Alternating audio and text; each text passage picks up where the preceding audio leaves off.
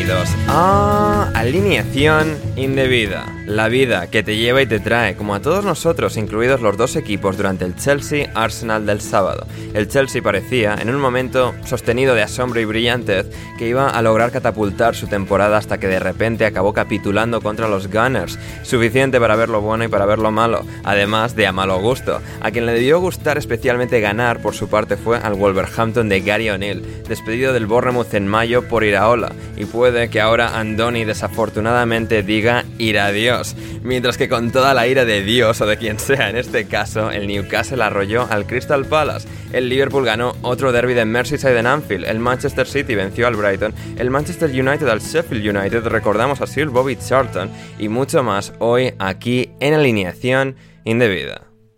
Y para analizarlo todo, hoy junto a mí, Ander Iturralde se encuentra una genial alineación indebida que comienza por Héctor Crioc. ¿Cómo estás, Héctor?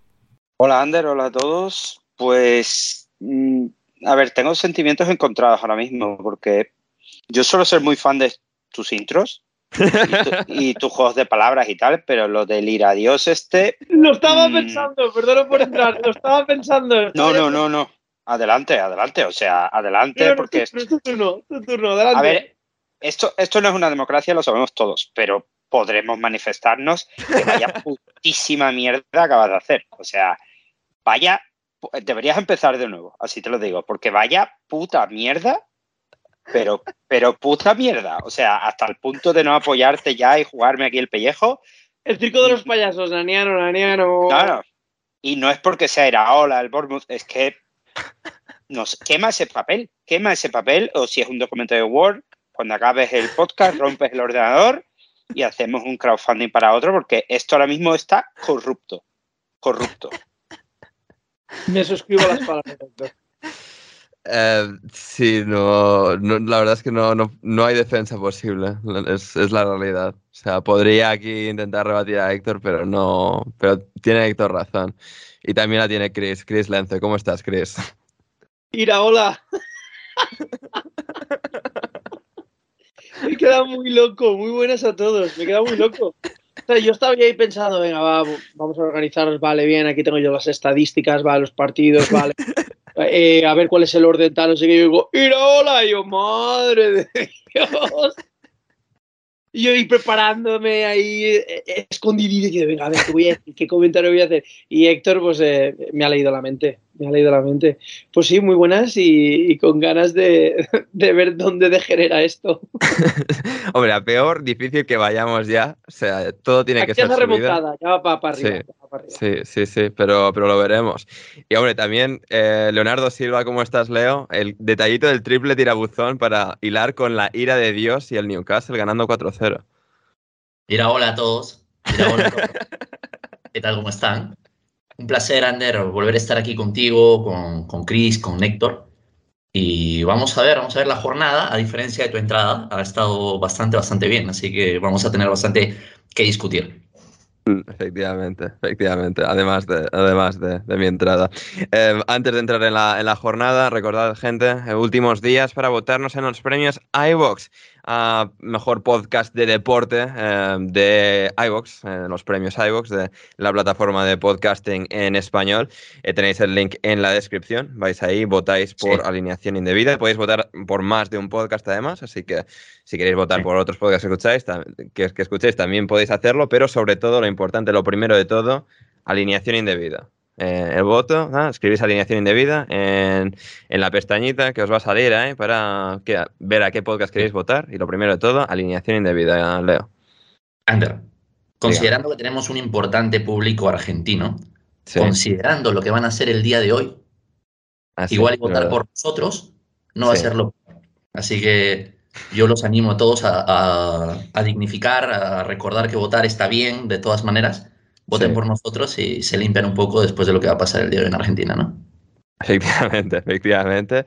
Y también si queréis apoyar a la causa más allá de los votos en iVoox, que los apreciamos una enormidad, una barbaridad, eh, para, sobre todo para nuestro ego, que nos gustaría ganar ese premio, eh, patreon.com barra alineación indebida, eh, vais ahí, os suscribís a cualquiera de los niveles, desde, desde, tan solo un euro o un dólar al mes podréis apoyar a la causa indebida y escuchar muchos de nuestros episodios premium. de hecho, Leo, por tan solo un euro o un dólar, eh, tienen el podcast que grabamos el viernes, eh, bueno, jueves y publicamos el viernes pasado de especial fútbol en Turquía, que al final, bueno, Héctor, o sea, yo creo que tú no lo has escuchado todavía, no te ha dado tiempo, pero tú, Héctor, estuviste presente, así que obviamente sabes de lo que fue la movida. Eh, recomendamos encarecidamente a la gente que se suscriba para escucharlo. Sí que va a salir en abierto dentro de una semana, pero si lo quieren escuchar un poco más actualizado, también los equipos turcos de cara a la Champions, que vayan y se suscriban ya mismo desde un euro o un dólar para escuchar ese programazo espectacular que hicimos tú, yo, Loren y, Jan.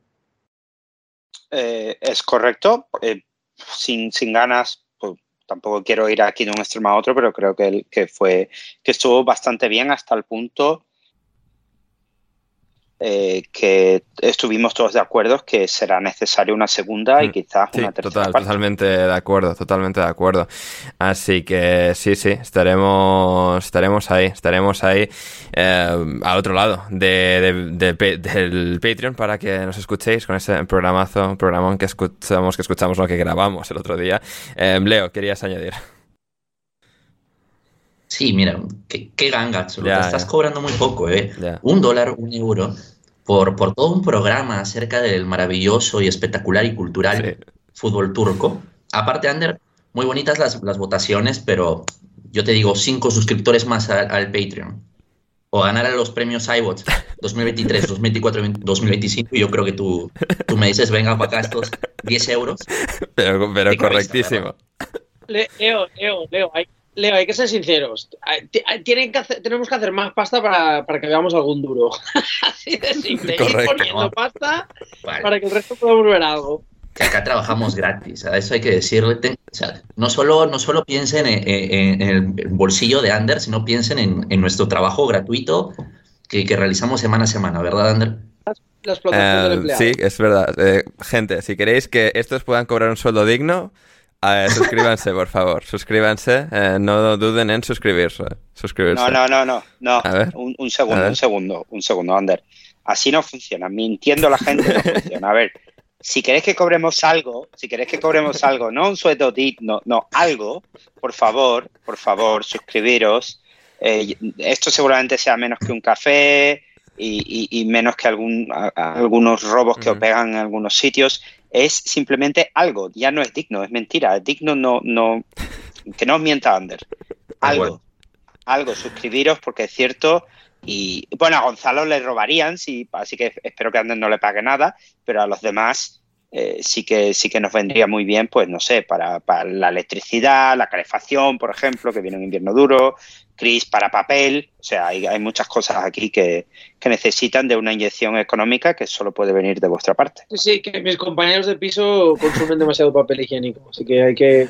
Fantástico, pues eso, gente, eh, suscríbanse, por favor. Y con esto ya sí que nos vamos a Stanford Bridge, que ahí sí que han invertido mucho dinero, el mismo que queremos que invirtáis nosotros vosotros en, nosotros, en eh, alineación indebida en Patreon. Eh, lo han invertido eso y más en el Chelsea, en fichajes. Y bueno, pues una temporada que empezó muy mal, que ha empezado a mejorar y que el partido contra el Arsenal parecía que podía ser un gran punto de inflexión para el Chelsea, para catapultarse hacia arriba pero eh, Leo al final no fue del todo así porque tuvimos una épica remontada del Arsenal que no se consumó en victoria, pero sí en un empate que prácticamente supo a, triunfo, a victoria, un Arsenal que había estado muy flojo, muy mal, superado eh, un punto excesivo por, por un Chelsea que teóricamente es un equipo ahora mismo inferior a, ellos y en la segunda parte con un gran resurgir de, de Saka, entre otros, eh, le supieron dar la vuelta a la tortilla, casi no del todo, pero lo suficiente para que eh, el punto, el botín se, repartiese.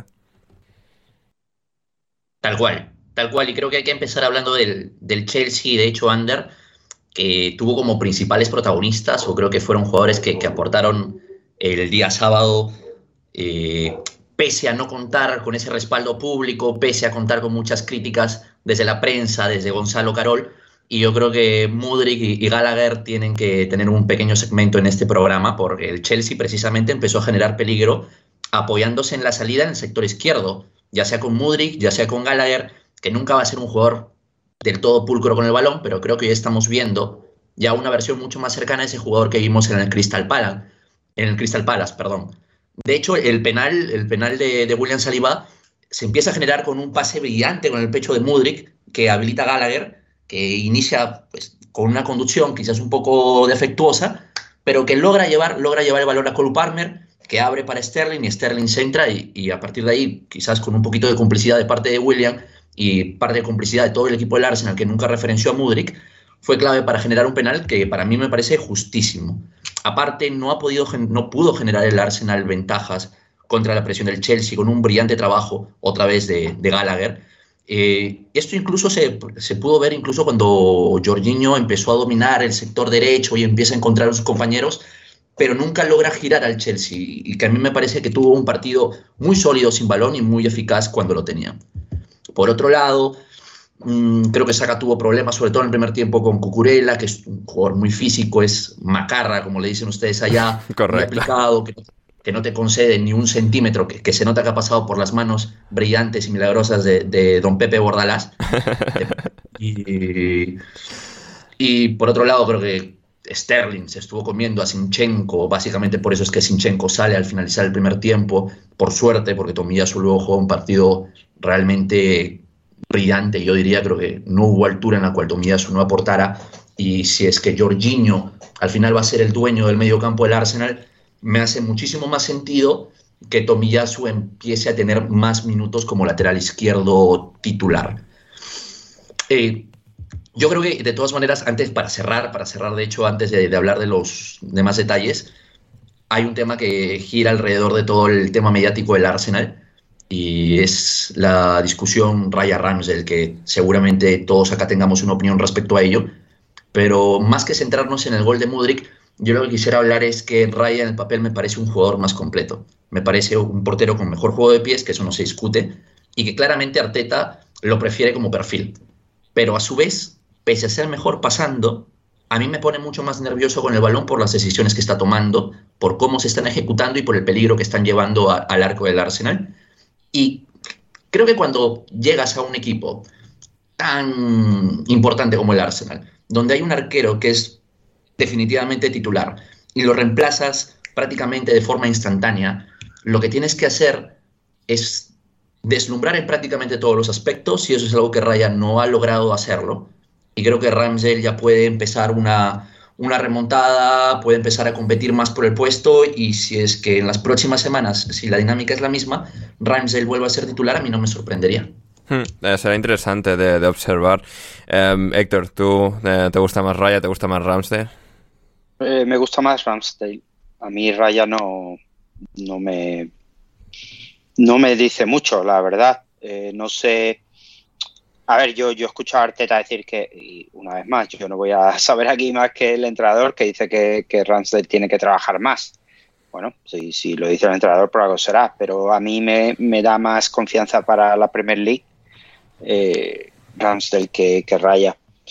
En cuanto al en cuanto al partido en sí, eh, está claro que la remontada al Arsenal eh, es algo que, que, afecta un poco al Chelsea, lo que comentabas tú del punto de inflexión y tal, pero también, eh, por otro lado, da, el Chelsea parece que empieza poco a poco a, a funcionar un poco mejor. Sí, eso sí. Desde el chico, el chico Mudrik, que vaya golito marca. Te quería preguntar al respecto. O sea, no, que no es su intención en absoluto, pero qué obra de arte bueno, sí, al final, al final, porque estas cosas se dicen mucho de los centros, sí. pero cuántos tiros, cuántos pases realmente no van donde realmente acaban yendo. O sea, que, que realmente si entra, adelante, bonito. Eh, me alegro por el chico porque la verdad es que no, no había hecho mucho más que vídeos de Spring en, en, en, en redes sociales y, y, yo nunca entendí realmente el coste ni, y a lo mejor neces necesitaré unos cinco años para entenderlo. Pero bueno, para, para, la gente del Chelsea, pues me alegro que empiece a funcionar y, tampoco va a ser mucho porque Sterling en, en semana a semana. Y, y por, Conor, por, Conor, Gallagher también me alegro bastante porque, porque, bueno, el chico es uno de esos que, que ha funcionado bien fuera, que, tiene buenas condiciones y que, debería ser capaz de asentarse ahí en el Chelsea porque a Enzo le hace falta a alguien como él. Eh, en cuanto al Arsenal, mm, por mucho que haya mucha crítica con Rice, a mí me sigue pareciendo uno de los fichajes de la temporada. Y, esa recuperación con Saka un poco tocado, porque es verdad que está un poquito. Tenía muchas ganas, pero yo no lo notaba al mismo nivel que otras semanas. Pues, pues bueno, ese puntito le viene muy bien al, Arsenal porque la, pelea por arriba está eh, disputada y verte a estas alturas casi en noviembre tan cerquita, habiéndole ganado al City y, y peleando, aunque, aunque está la cosa muy competida arriba, yo supongo que es un, es un poco reafirmar lo que ya vimos la temporada pasada con el Arsenal de Arteta. Hmm. Del Chelsea, pues al final es eso, ¿no, Chris? Al final es un equipo que se va haciendo poco a poco, que cada vez pues va teniendo más lógica, más sentido, parece un equipo más normal de, de, fútbol y un poco aquí lo, lo, vimos plasmado, ¿no? Que al final pues sí, se le va por, por errores, por lo de pues el pase Robert Sánchez, por por no saber cerrar el partido en, la recta final, pero ya el hecho de ponerse 2-0 contra el Arsenal, estar tanto tiempo por delante eh, en el partido, es una clara muestra de, mejoría, al final lógica, consecuente, con todos los buenos jugadores que tienen, pero que, pero que había que materializar y que poco a poco parece que Pochettino va encontrando las claves. ¿Qué, es lo que más te llamó a ti la atención de cómo el Chelsea hizo el partido que hizo?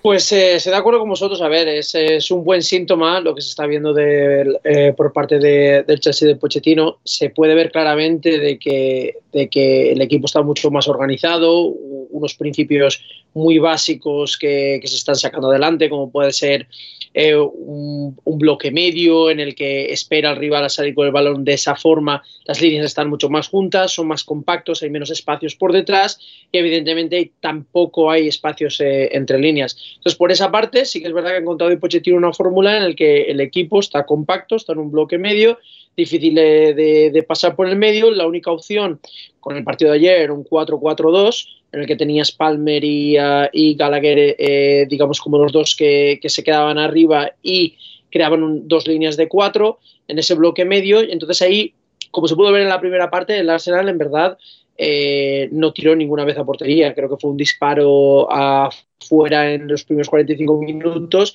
y por esa parte teniendo en cuenta de que el Arsenal el año pasado, digamos que en la recta final eh, estaba en la terna de, de, ganar la liga, pues que el Chelsea ahora de, como dicen, ¿no? De aquellos, ¿cómo, ¿cómo, es ese dicho de aquellos polvos? De aquellos, de aquellos polvos, estos lodos. Correcto, pues entonces, comparado al año pasado con Lampard, que, que en 10-12 partidos se obtiene lo que se obtiene, y ahora que el Chelsea de Pochettino sea capaz de plantarle cara al Arsenal, al Arsenal de muy buena manera, es muy, buen, es muy sintomático. Esa salida de balón es mucho más certera y mucho más seria con, con Caicedo y, Enzo. Enzo necesitaba a alguien como Caicedo para poder salir eh, desde atrás. Y es, y es, un, y es un eh, ejemplo muy bueno de, centrocampista saliendo, que lo hizo muy bien con De en, en, el Brighton, con McAllister como los dos pivotes que hacían esa salida. Entonces, cualquier conocimiento o concepto de salida de balón, la verdad es que Caicedo está dando en la tecla y eh, en base a ese centro de campo que va funcionando, la verdad es que eh, esas salidas al espacio por banda después de la salida de balón para que Sterling en banda o Mudrik en banda pueda llegar a acceder y crear esas oportunidades eh, de forma directa, le está saliendo muy bien. ¿Qué es lo único que le falta? Pues mantener esa consistencia durante los 90 minutos. Sí que es verdad que estos, como habíamos dicho, las llegadas provenían mayoritariamente por parte de, del Chelsea en los primeros 45 minutos con solo un disparo a portería, o sea, ni siquiera a portería, ni siquiera de los tres palos por parte del Arsenal, trabajo muy bien realizado, pero sí que es verdad que naturalmente un juego directo como es el juego de, de, del Chelsea, no tanto de posesión como puede ser el del Arsenal,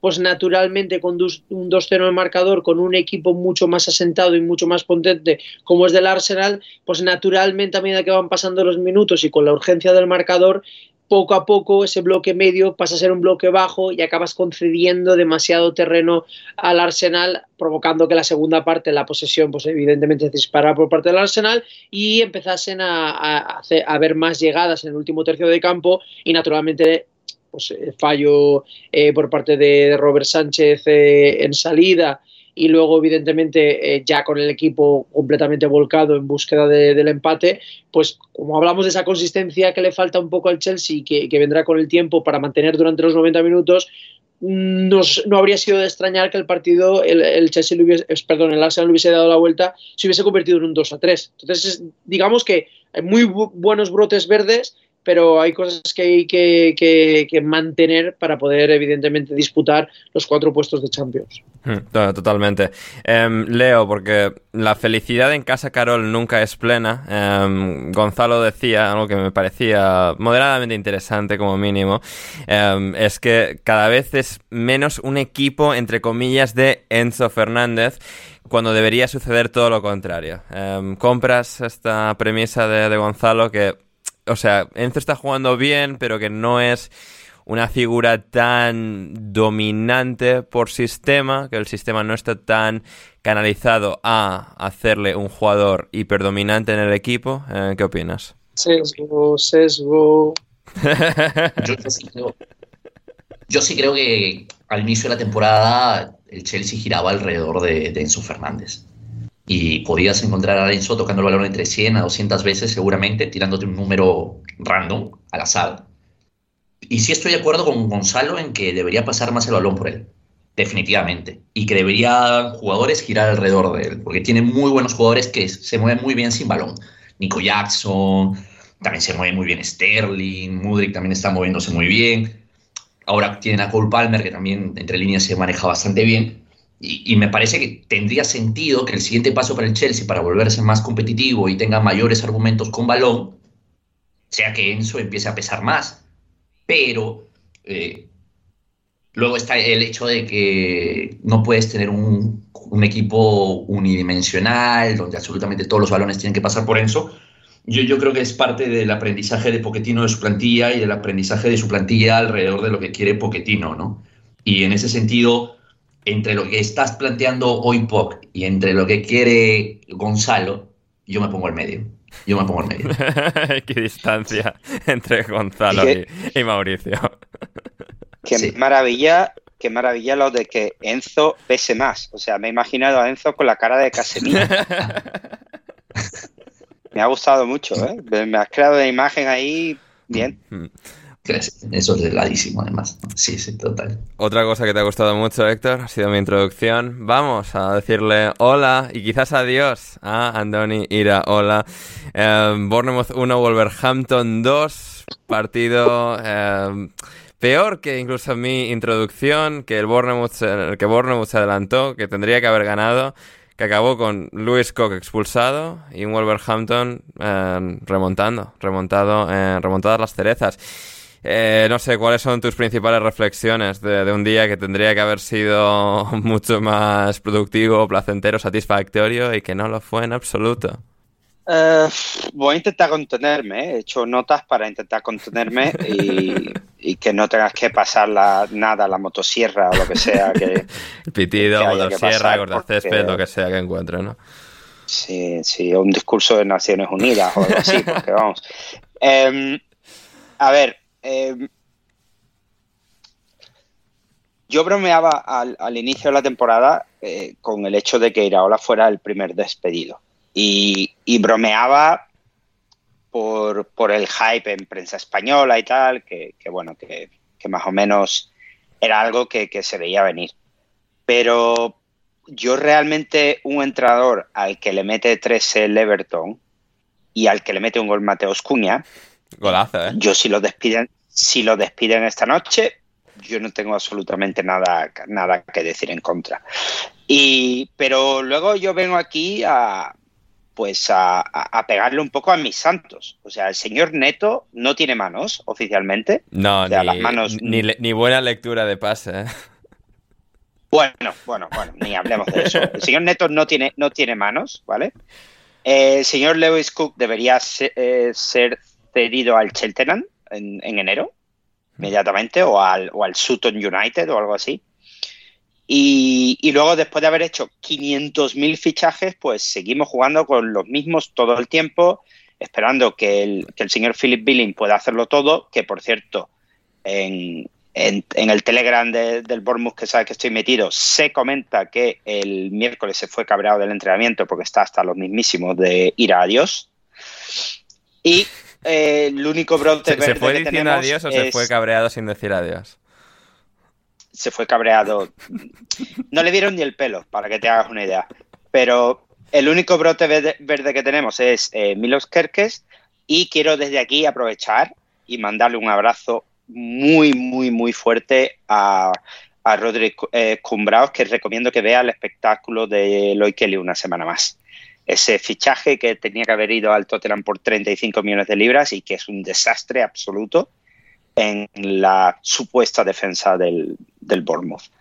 Eh, Alex Scott no se le puede pedir mucho, es muy pronto todavía. Y, debutaba como titular en Premier, ¿no? Alex Scott en este partido. Sí, Quien no va a debutar hasta dentro de bastante tiempo es Tyler Adams, que se ha vuelto a lesionar y va para semanas y meses. Sorpresa. Sí. Sorpresa. Un sorpresón. Eh, y bueno, y Tavernier medio bien y Brooks, pues una alegría verle disfrutar un poquito, entre comillas, del fútbol otra vez. Por lo menos, si, si este señor no le echan hoy, pues que no ponga a Christie más, que al Sinisterra lo deje sentadito y que siga jugando con Tavernier, Billing, eh, Brooks y Solanke y a lo mejor hay alguna opción de que metamos más goles que el Burnley la semana que viene. Efectivamente. Em, Leo, que estuviste observando también el partido de, cerca.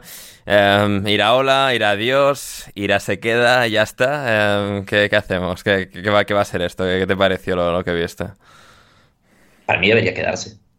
Para mí debería quedarse porque creo que es una plantilla a nadie le va a sorprender lo que voy a decir en ese momento, pero les falta muchísimo talento. Y lo que me interesaba mucho de este partido era, lógicamente, a todo el mundo le gusta la narrativa alrededor de, los partidos y ver a O'Neill contra Iraola, a Bournemouth. Eh, al final, O'Neill no me parece mucho menos mejor entrenador que, que Iraola, pero básicamente el Wolverhampton tiene jugadores con los que Bournemouth sueña. O sea, realmente lo que hemos podido ver, vean el gol del empate del, Wolverhampton, es un golazo descomunal, descomunal. Realmente creo que el talento, los jugadores que tiene el Wolverhampton, como Gómez, como Neto, Cuña, Hichan. Eh, ¿Cómo que Cuña? ¿Pero cómo que Cuña? No, no, no. Es, un gran jugador. no. es un gran jugador. ¿Pero cómo hace? No. no. Fútbol. Pedro Neto, a tope con él. O sea, Liverpool, Arsenal, mm, mm, Manchester City. Pero Cuña, no. Cuña mete ese gol, Cuña mete ese gol porque Lloyd Kelly debería ser mandado a un asilo. Muy futbolista. Tal cual, Héctor, acá. Eh, eh, esta sí, yo, yo soy muy de Cuña. ¿eh? Yo te diría que entre la zona baja es el mejor jugador de, la Premier. por favor, Ander, échalo. Echa este señor. Echa este señor del, yo, yo, en serio, échalo, échalo de aquí, que vaya a beber agua y que vuelva. No, no. Cuña es el. Bueno, nada. No, eh, eh, Héctor, para tranquilizarte un poco, eh, en este partido ocurrió es uno de esos grandes dichos de saber empatar, que es neto neto. Super jugador. Ese sí que es un super. No, no, pero o sea, uno contra el otro. Neto, neto, claro, sí. Pero nuestro neto, nuestro neto es quepa neto. Quepa neto. No tiene, o sea, es espectacular cómo se lo ha olvidado ese hombre lo que es una pelota. Pero bueno. Eh, perdona, Leo, sigue adelante, pero no menciones a Cuña, que, yo estaba aquí intentando. No te preocupes. No te preocupes. Eh, el neto de los lobos, el, neto de los lobos. Sí.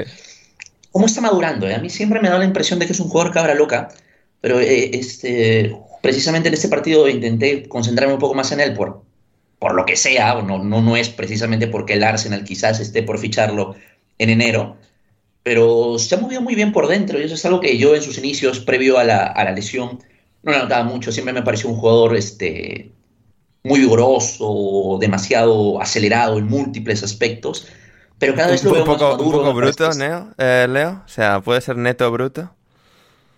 Tal vez, exacto, mira, maravilloso, ¿eh? maravilloso. Gracias. Estos chistes están yendo de madre. De bruto a neto, muy bien, de bruto a neto, excelente, me parece perfecto. ¿eh? Y en ese sentido yo, en defensa de, en defensa de, neto, el pase es bueno, la ejecución es buena, la, recepción de Billing es mala, el giro de Billing es malo y la conducción de Billing es mala. pero el pase no debió haber ido a Billing. Y no sé qué jugador del Bournemouth podría recibir ese pase y sacar algo bueno, porque al final no es que, que Billing tenga alguna presión por la espalda, ha sido precisamente el jugador eh, que superó el pase de, Neto el que le genera todo ese error. Y, a mí sí no, no me termina de, cuadrar el Bournemouth a nivel técnico. Y quizás acá hay dos, dos opciones, ¿no? O crees que Iraola puede levantar este proyecto con más fichajes, con más tiempo y con más paciencia, o renuncias a este proyecto, a, este modelo de juego y dices, ok, me traigo al, a lo más parecido a Sean Dyke y apuesto a defender mi categoría a, la forma que sea. No, hombre, no, no hombre, no, a ver. A mí me parece que Iraola, a ver, a ver Héctor Iraola es un entrenador que no es ningún este, improvisado, que lleva tres años en la Liga Española haciendo las cosas muy bien y creo que el Bournemouth no va a conseguir un mejor entrenador. Bueno, bueno, bueno, bueno, bueno, espera, espera, espera, A ver, a ver, a ver. Eh, a ver, yo, yo, si esto, si esto lo llega a hacer en mi época de hater de Bielsa, Ander me, o sea, me, me mutea. Correcto. Porque lo pongo, lo pongo, o sea, lo pongo que no podéis imaginar. Pero yo aquí, yo aquí, siendo yo una persona anti el terrorismo de sacar el balón cuando no sabes, eh, aquí la culpa se la he hecho a Neto, porque si tú sacas el balón por ahí con un jugador menos, que por cierto es en el centro del campo, que sea un burro como Lewis Cook, tú o la mandas a Brighton de un patadón o la sacas a la banda pero nunca jamás en la vida lo sacas así. sobre todo cuando medio equipo está en campo contrario, o sea, medio volcado buscando eh, el empate. Es decir, es una situación muy particular de partido que creo que neto, más allá de que el pase sea técnicamente bueno, es una creo que mala lectura. Es una mala, eh, es, una mala elección y además si tú miras, si tú miras el, eh, al Bournemouth tienes a dos zoquetes de centrales, tienes a, Max Arons en la banda que, bueno, antes estaba Adam Smith, con lo cual tampoco quiero pasarme con él. Y el mejor que tienes todo ahí, que sabe lo que es un balón de haberlo visto antes y lo distingue de cuando llueve, es Kerkes. Y, este señor lo que decide es darlo por el centro cuando eh, Lewis Cook, que tampoco ya habéis visto que muy inteligente no es, y cuando tienes a Senesi o sea, es, eh, y a Joe Rodwell, es que eres tonto, es que eres absolutamente tonto, que te lo ha dicho el entrenador, vale, pero es que eres subnormal, profundo. O sea, es para insultarte como cuando me insultaban a mí mis amigos cuando le quitaba la cama a uno al volver de fiesta. Eres tonto y brasileño. eres, Y, lo normal sería que yo me metiera, pero lo mejor que tiene el Bournemouth, eh, incluso sin echarle a nadie, en un partido que gane 2-1, son las bandas. ¿Por qué cojones sacas el balón por el centro con la cantidad de gente que no sabe sumar dos más dos que tienes ahí? Buena pregunta. buena pregunta. Eh, eh, y, acabo. Y ahora, de hecho, ya seguís y podemos ir a ese partido. Si tú miras cómo saca el balón el Brighton, claro, si ahora quiere hacer eso con, con Senesi, con Rodwell y con el de Lloyd Kelly, entonces lo que ir ahora lo que necesita es ver sus propios partidos, tío. Y con esto creo que vamos a dejarlo ahí. Le deseamos lo mejor a Andoni y esperemos que, sea lo mejor para todas las partes. Que se quede o se vaya eh, a, favor de todo lo bueno y en contra de todo lo malo. Y ya lo vamos a dejar. Si queréis escuchar también todo esto sin censura, porque algo de censura creo que habré metido, eh, o sea, ha sido un momento muy desenfrenado, patreon.com barra alineación indebida. Ahí siempre tendréis el episodio del programa libre de censura. Así que suscribíos si queréis escuchar a Héctor en, su, en su máxima expresión. Leo. Ander. Y como siempre dices acá en el programa, la vida que te lleva y. que te lleva y qué más. Y te trae. ¿Qué más? Te lleva y te trae. Gary O'Neill, ¿eh? Se queda sin trabajo. Resulta que a Lopetegui no le gustaba mucho una plantilla con relativo talento y ahora muy bien ubicado en el Wolverhampton. Así que Sí, sí. Bien, ¿ah? Bien. No hay mal que por bien no venga. Exacto, otro, otro gran refrán, Dios mío, qué bien. Ander, porfa, eh, imagino que la censura te refieres a lo que ha dicho este de Cuña, ¿no? Imagino que también pondrás no, un pitidito. No, no, porque, Hay, porque, hay que, porque hay que entender cómo, o sea, tú te alteras. O sea, si censura eso la gente no lo entiende. O sea... Sobre todo me ha gustado lo del pronombre demostrativo despectivo, este. me ha gustado. No, yo, yo, yo, yo a Leo lo quiero mucho, pero no está en condiciones hoy. O sea, mira lo que ha dicho, tío. Yo, yo también, Héctor, pero yo por cuña, en este momento, yo, yo, yo sí me leo, ¿eh? Yo creo que hay razones para defenderlo. Ay, quien sí pelea todos los- todas las veces que va Anfield sin mucho éxito es el Everton. Otra derrota, bueno, 28 no, o sea, de los últimos 29 partidos, o sea, son ya 29 partidos seguidos del Everton eh, sin ganar en Anfield. Ha pasado ya mucho tiempo, siguen sin hacerlo, ha habido muchos empates entre medias, pero aquí fue una derrota 2-0, también con polémica, que no aquí no faltó tampoco. La expulsión muy al límite de, de Young, que pudo ser no ser, al final lo fue. Luego una acción de Konate que también podría haber sido expulsión, sí que no, y en este caso no lo fue. Y el Liverpool que aprovechó todo eso para con un penalti de Salah eh, transformar el 1-0 y luego en una un contragolpe absolutamente vertiginoso, sensacional, vibrante. Marcar el 2-0 con un pase espectacular de Darwin Núñez tras una carrera todavía más espectacular y ese remate de Mohamed Salah. Chris, ¿qué, qué reflexión te dejó este partido? Bueno, pues, eh, también es un partido con muy poquitas cosas, la verdad. La verdad es que el planteamiento de, Sean Dyke, eh, tratando de llegar con balones en largos, yo creo que la lectura o la estrategia del partido me parece equivocada. Si quieres jugar directo y al contraataque, me parece, me parece idóneo, me parece bien, especialmente porque no tienes la calidad técnica ni, ni, los jugadores que tiene Liverpool pero plantarte en Anfield para, para mandar balones en largo es, es una invitación a, a, dar el balón constantemente al, al, Liverpool. Y encima sumado con el hecho de que en el minuto, en el minuto 37 te quedas con un hombre menos, o sea, es la o sea, fórmula perfecta para, para que el partido al final sea una cuestión de tiempo. Sí que es verdad, sí que es verdad que al Liverpool le costó, le costó marcar los goles, o sea, llegó hasta el 75 de penalti y luego ya en tiempo añadido para, para dar tranquilidad, pero, pero sí que es verdad que 26, 26 tiros a, a 26 disparos a portería, entre ellos eh, entre los tres palos y luego otros eh, fuera, ya te indica un poco que, que, es un partido en el que, en el que está completamente eh, el campo hacia el lado de, de, Liverpool. Pero bueno, es un partido en el que, que tampoco tiene mucho más. Eh, una vez se queda con, con un, jugador menos, es, es, un partido completamente distinto. Hmm, hmm, totalmente. Um, Leo, ahí comenta Chris. Sí, que es cierto que me dio la impresión como que, sí, el Everton más allá de los balones largos, como que no fue tan de defensivo como podría haber sido. No fue, digamos, una, una puesta en escena de encerrarse al máximo y, y, y rezarle a, a, Jesucristo, a quien sea, para salir airosos de, del entuerto. Pero sí, no sé, más allá de eso, pues un poco lo, también lo que comentábamos del Liverpool, ¿no? Que va mejorando poco a poco y vamos viendo esos fogonazos cada vez más sostenidos, cada vez más repetidos. Y bueno, con Darwin y, y Salah en la segunda parte, Darwin saliendo desde el banquillo es, es un animal de, de otra galaxia y con un sector izquierdo como Luis Díaz, con Luis Díaz y con Soboslai, que de todas maneras... Y con Simicas, que también es un buen lateral ofensivo. Tal cual, tal cual. Son jugadores que conducen y generan peligro y de todas maneras el Liverpool no sé si está al nivel que nosotros quisiéramos. No, pero digamos en comparación con el año pasado sí que es como un gran paso adelante. Y está consiguiendo resultados. Y bueno, en ese sentido el Everton esta temporada al menos se nos ha caracterizado por por más que defender demasiado es por no meter los goles que tiene que meter. Sí. Y en ese sentido yo bastante de acuerdo, creo que al final se están viendo pequeños brotes verdes en el Everton y con lo malos que son algunos equipos, igual y hay temporada tranquila para ellos esta, esta temporada, pese a lo que yo este, pensaba al inicio.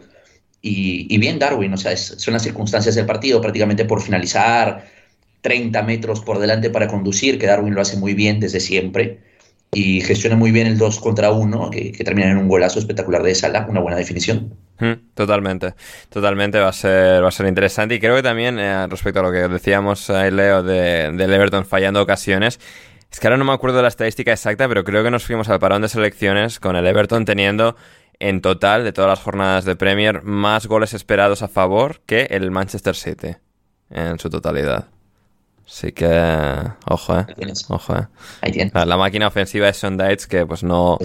Que por H por B, por expulsiones o lo que sea, al final pues no, no pudo otra vez funcionar en, en Liverpool. Al final era lo normal que ganas el Liverpool, pero bueno, pues encima te quedas sin Ashley Young tan pronto, pues es eh, normal que no al final no pueda salir ahí con los, con los tres puntos, ni siquiera uno. Y bueno, veremos qué tal la temporada a partir de aquí, pero bueno, un nuevo capítulo de toda la vida del Derby de Merseyside, Leo.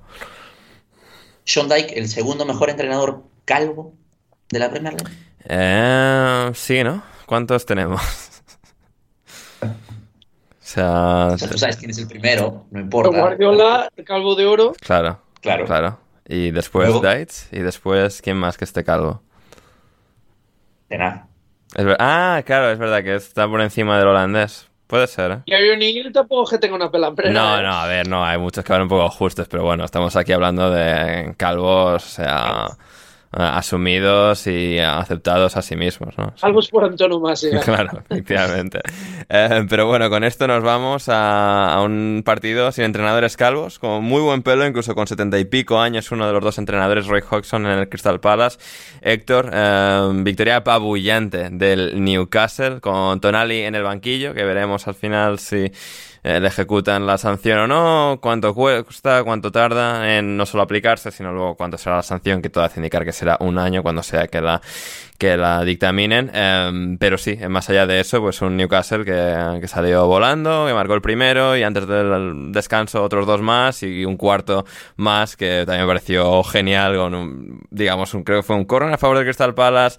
Pope encuentra a Trippier, que automáticamente encuentra a Josh Murphy, que avanza por la derecha, y, um, este encuentra a, um, a Wilson, Wilson para ese 4-0, y Josh Murphy no, este es Jacob Murphy, Josh era el otro. En todo caso, eh, Héctor, eh, ¿impresiones? Eh, partidazo del Newcastle. El Newcastle, luego imagino que tocaremos al, al Vila. Eh, tiene un plantillón, puede hacer eh, bastantes, eh, bastantes eh, rotaciones. Eh, Jacob Wilson, la verdad, muy bien. Anthony Gordon, a mí me está callando la boca. Es, J- yo- Jacob eh, Murphy, o los dos. No, no, Gordon. Gordon me está callando No, no, la pero boca. Con has dicho Jacob Wilson. Ah, perdona. Eh, Jacob con Jacob Murphy no me he metido nunca. Callum Wilson, como siempre, muy bien. Su gol me parece muy bonito por, por el desmarque y también por cómo, cómo, cómo ejecuta. Y no, y digo Anthony Gordon, que Anthony Gordon yo nunca lo he defendido creía que era un bluff y aquí sin ningún problema. Eh, tengo que decir que me está cayendo la boca, no por el gol, sino que eh, también está rindiendo a muy buen nivel cuando, cuando juega con Newcastle. Sí que es cierto que la defensa del Palace tuvo uno de esos días en los que no, no saben ni por dónde les viene. ¿sabes? No, no creo yo. Eh, Esto pasaba, no sé si recuerdas la temporada pasada, que, que ocurría que a veces jugaban con el United en Maguire y nos parecía que el otro equipo había hecho un partido excepcional en ataque. Claro, es que estaba Maguire del otro lado. Pero claro, si juegas con una defensa, una defensa despistada, con Trippier a buen nivel, eh, Wilson creando espacios y cada rebote que vas te quedas mirando, pues lo normal es que te lleves cuatro y alguno más que se pudieron llevar. Eh, y todo esto no hay que olvidar, eh, teniendo en cuenta que Newcastle hace estas rotaciones, porque este, esta semana hay, hay UEFA Champions League, donde, donde tienen también un poco la mente para, para pasar de grupo. Y por último, eh, por tocar el tema de nuestro amigo Tonali, eh, estuve hablando con mi compañero del Newcastle el otro día y me hizo una broma muy buena al respecto, que es que Tonali tiene la sanción, la sanción todavía en pendiente y está esperando a ver si le dan un bonus extra o no, como si fuera una apuesta en cualquiera de las de apuestas habituales.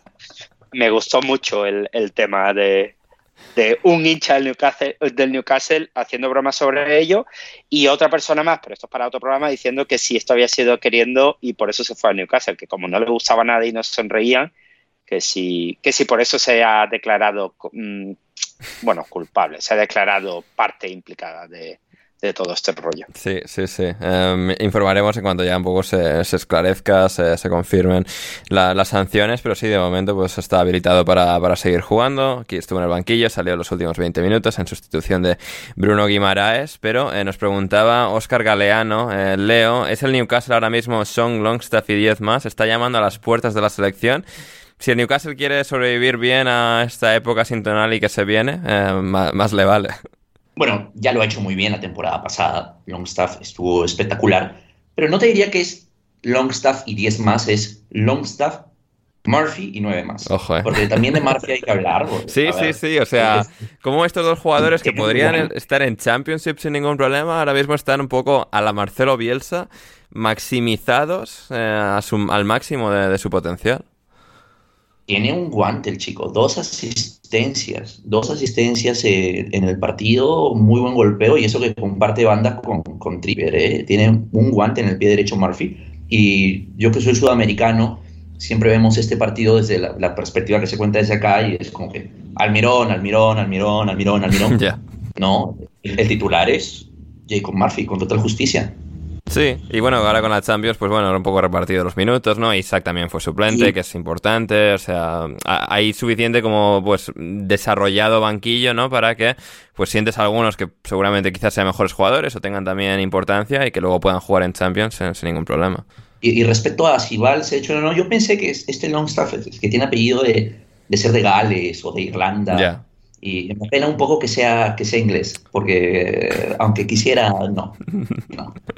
Efectivamente. No, o sea, está muy bien, pero creo que todavía está, o sea, lejos de, de ese siguiente nivel. Pero bueno, eh, de momento, fantástica temporada, fantástico rendimiento, fantástico eh, el Newcastle, que pues esto, eh, arrolló, de- destrozó al, al Crystal Palace con todo lo que tenía y, y 4-0. Victoria imponente, implacable del eh, Newcastle. Hablábamos antes o mencionábamos de refilón, Chris, a Guardiola, victoria 2-1 del Manchester City por tan solo vigésimo quinta vez en sus más de siete años como entrenador del Manchester City.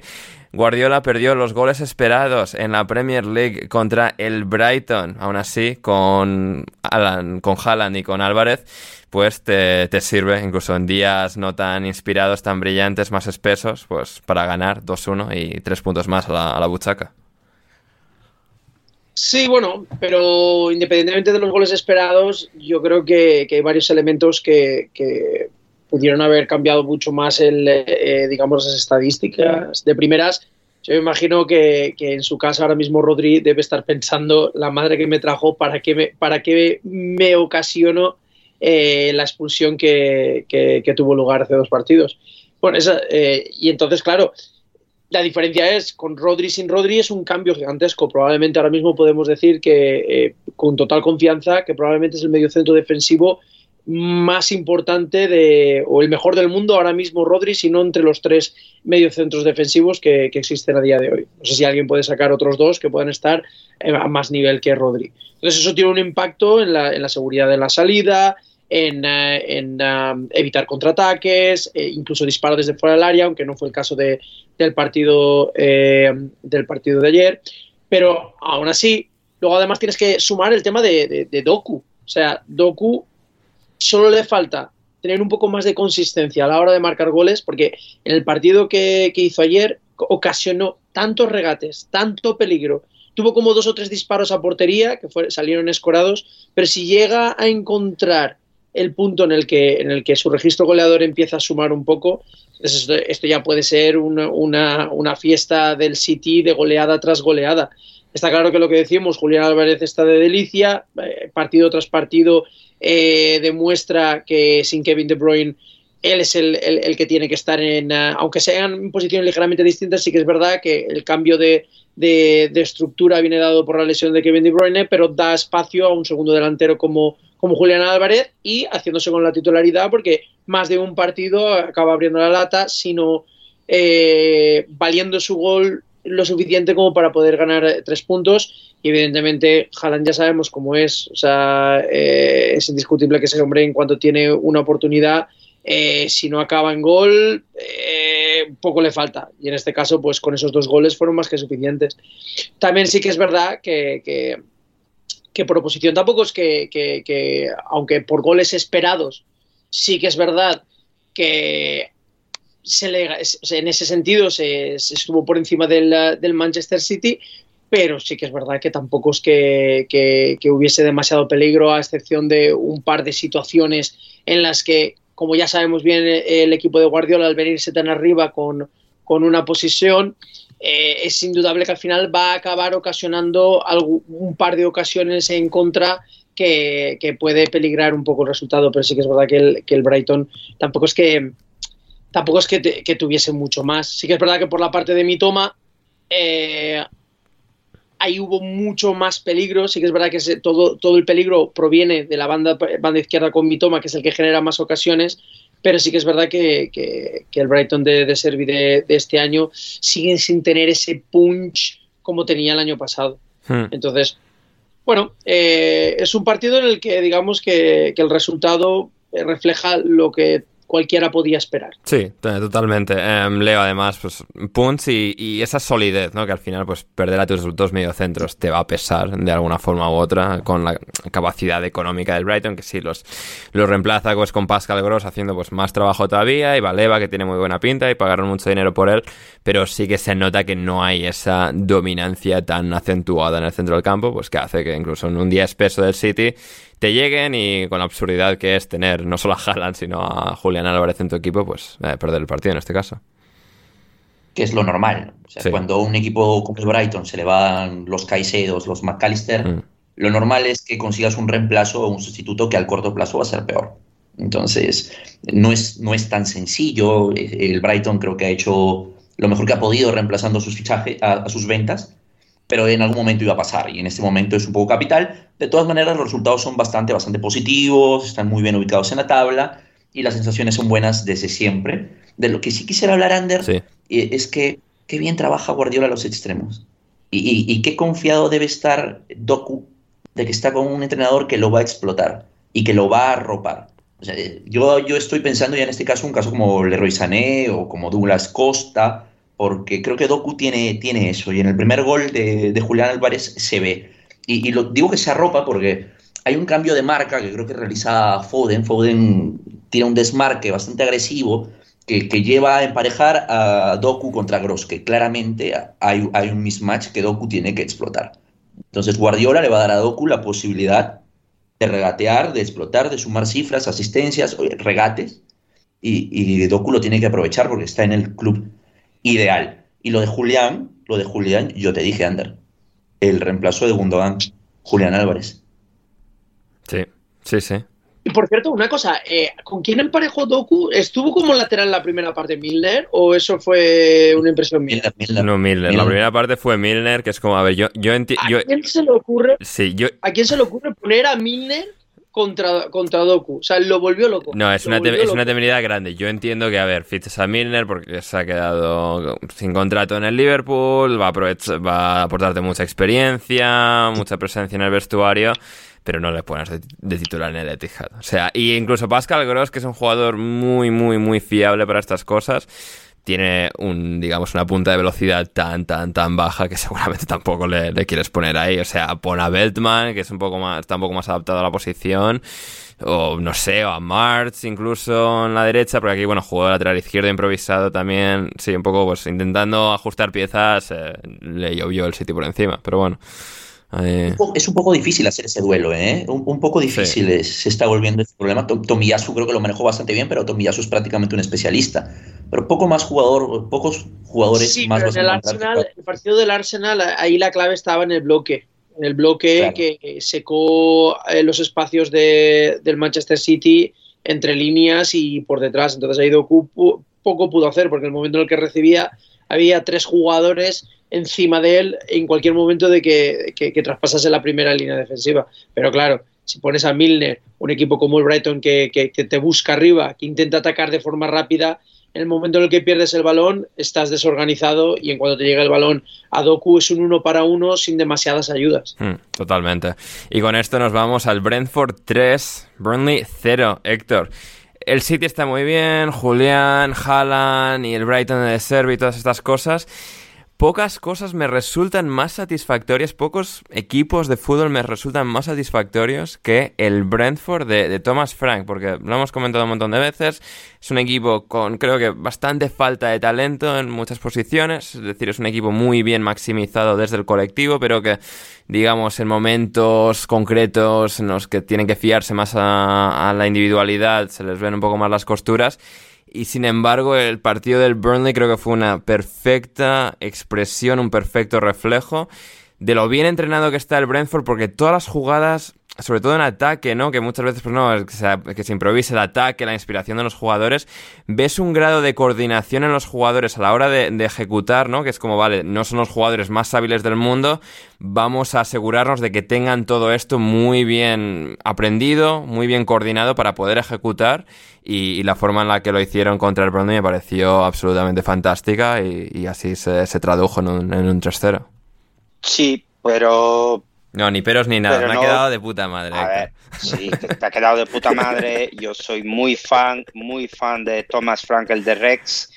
Eh, me, me, gusta mucho, me gusta mucho la, la el, el, toque nórdico de este equipo porque es un poco lo que comentabas tú de, de simpleza pero efectividad, de sin mucho adornarse también, porque claro, juegas con, con eh, los señores de arriba que mucha creatividad no tienen, aunque son efectivos en Beumo, eh, Visa, eh, Maupé, oh, Maupé, ni me acordaba de Maupé hasta que lo vi el otro día, eh, pero pero le, fa le, falta algo, le falta claro, algo. Claro que le falta, que el pero, pero, el mérito es ese, que faltándole todo lo que le falta, lo bien que lo hacen.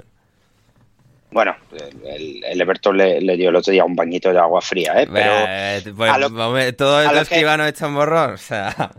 A lo que me... No, pero lo, me, quiero compararlo con. Claro, pero han jugado el Burnley ahora mismo. Ya, ya. Eh, antes sí, sí, sí. el Burnley, el Luton y el Sheffield United, pues harían. Bueno, a ver, eh, a ver qué tal nuestro amigo Andoni la semana que viene, pero prácticamente todo el mundo ha salido reforzado de los partidos contra estos tres. ¿Qué ocurre? Que, que yo creo que les falta un poquito de, de eso, de esa chispa que, tenían otras temporadas, y no, no, me refiero solo a Iván Toni, aunque por supuesto es un cambio enorme jugar con Mopé o jugar con Iván Toni, pero creo que son demasiados planos y por eso les está costando un poco, porque cuando, cuando se pone la cosa un poco en su contra, mmm, no les acaba de funcionar los automatismos de otras temporadas, quizás por la, por la falta de, de Iván Toni, porque tienen un poco este encefalograma plano de lo así y no totalmente plano y no nos salimos ni un poquito de, de lo que tenemos eh, pensado, un poco mentalidad nórdica en ese sentido.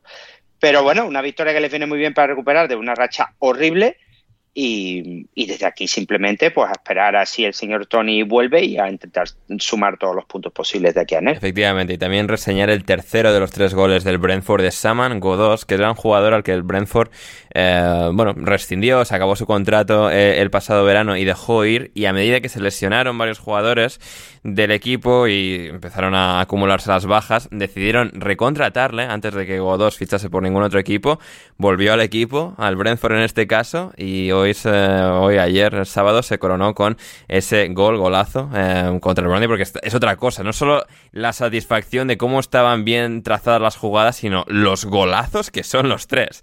Así que la verdad es que muy, muy bien el Brentford ahí. Si no habéis visto los goles del Brentford, por favor, id, id a verlos porque merecen mucho la pena. Como también merece mucho la pena, Leo, el Aston Villa de Unai Emery. Un poco por lo que siempre hemos, siempre, siempre hemos dicho, ¿no? Que ah, los equipos de Emery en Liga este Aston Villa está dando pasos positivos para incluso acabar con ese último cliché, ese último estereotipo que en muchos años ha sido cierto en Unai Emery y en sus equipos, pero aquí el pequeño baño que le terminan dando a, al West Ham creo que es eh, significativo. El West Ham ha estado en el partido, ha sido competido, pero eh, el nivel de, brillantez en ejecución de, del Vila con el golazo de Douglas Ruiz el primero, luego de penalti de nuevo el, el brasileño, Watkins el tercero y Bailey el cuarto, es realmente un equipo emocionante ahora mismo, eh, este, este conjunto de, de, villanos.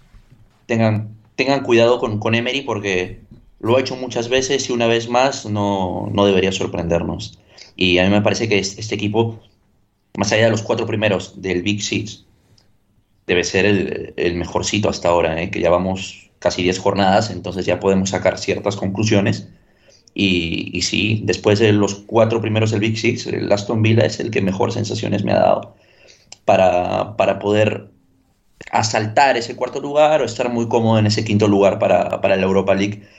Y es un equipo que juega sin extremos, básicamente, pero siempre, o los laterales, Cash, Dignes, son jugadores que pueden dar amplitud, Diaby que se mueve por todo el ancho de, del campo, que está siendo un jugador muy importante para Emery.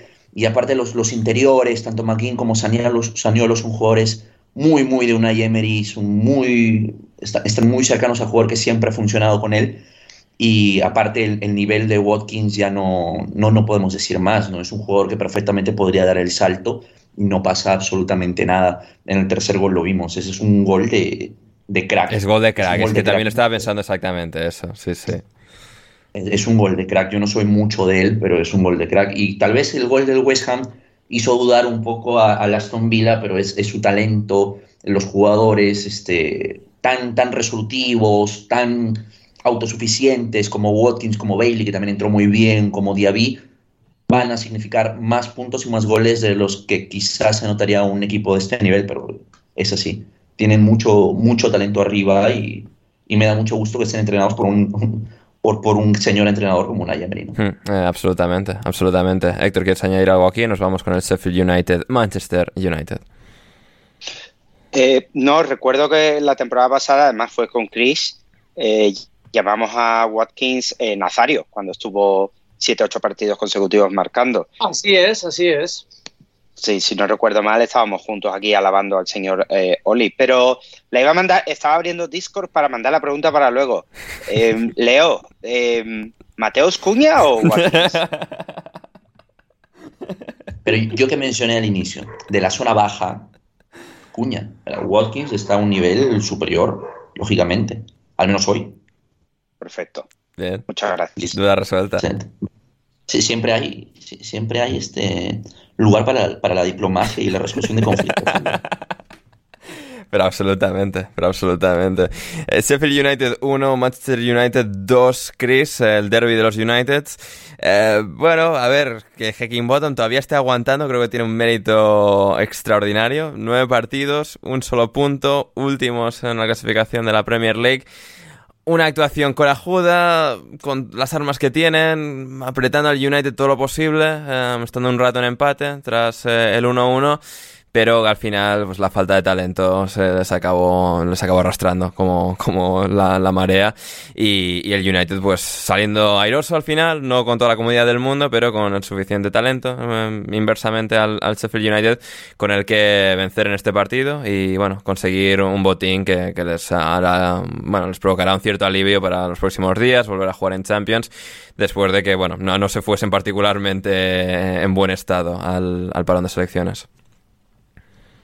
Sí, a ver, un Sheffield United muy valiente, con una línea eh, de tres en defensa, con uh, dos carrileros que en zona defensiva se convertía en una línea de cinco, pero yo creo que, sobre todo en la primera parte, hubo muchas llegadas por parte de, Sheffield, incluso varios disparos a portería que podrían haber eh, aumentado el marcador o haber empezado eh, por encima del marcador.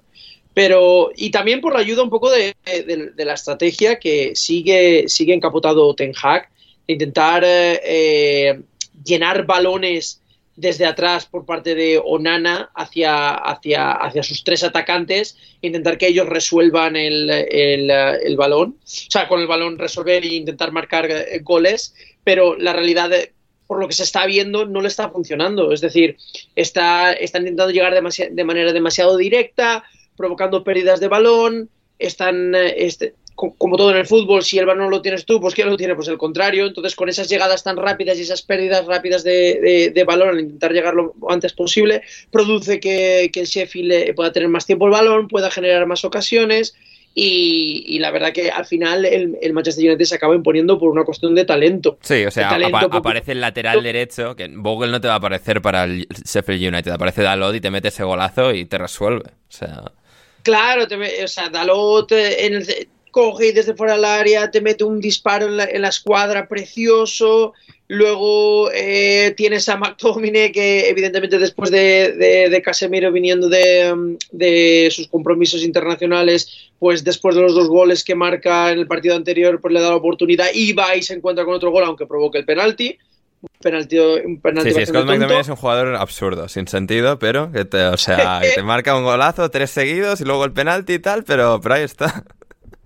Efectivamente, entonces bueno, o sea, al final yo creo, yo creo que es de estos partidos en el que, en el que eh, Ten Hag tiene que empezar a pensar que el planteamiento que tiene en mente de, salir en largo eh, a través de Onana, a través de los centrales al espacio, te puede servir en X partidos donde un equipo se viene arriba y te deja espacio detrás, yo solo entiendo, pero cuando sabes que tienes un equipo como, como el Sheffield, que por mucho que tenga voluntad de, de, atacar porque juega en casa, naturalmente lo vas a hundir, tienes que traer una alternativa, tienes que traer un juego más entre líneas y, y si quieres jugar de una manera mucho más directa eh, al contraataque, que no sea a través de balones en largo y que sea a través de la construcción.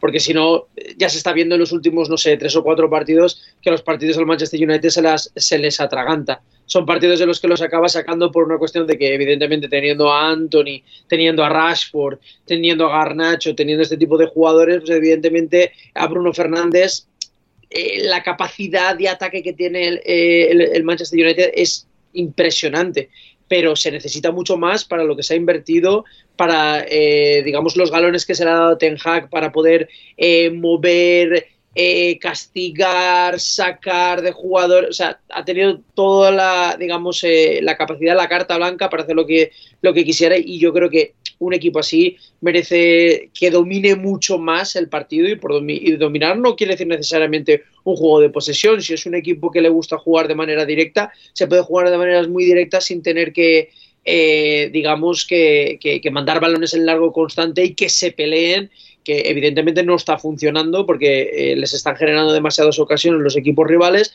porque está dando el balón demasiado rápido. Entonces tiene que masticar, creo que tiene jugadores para masticar un poco más la jugada, aunque se quiera jugar de forma más directa. Hmm, totalmente de acuerdo.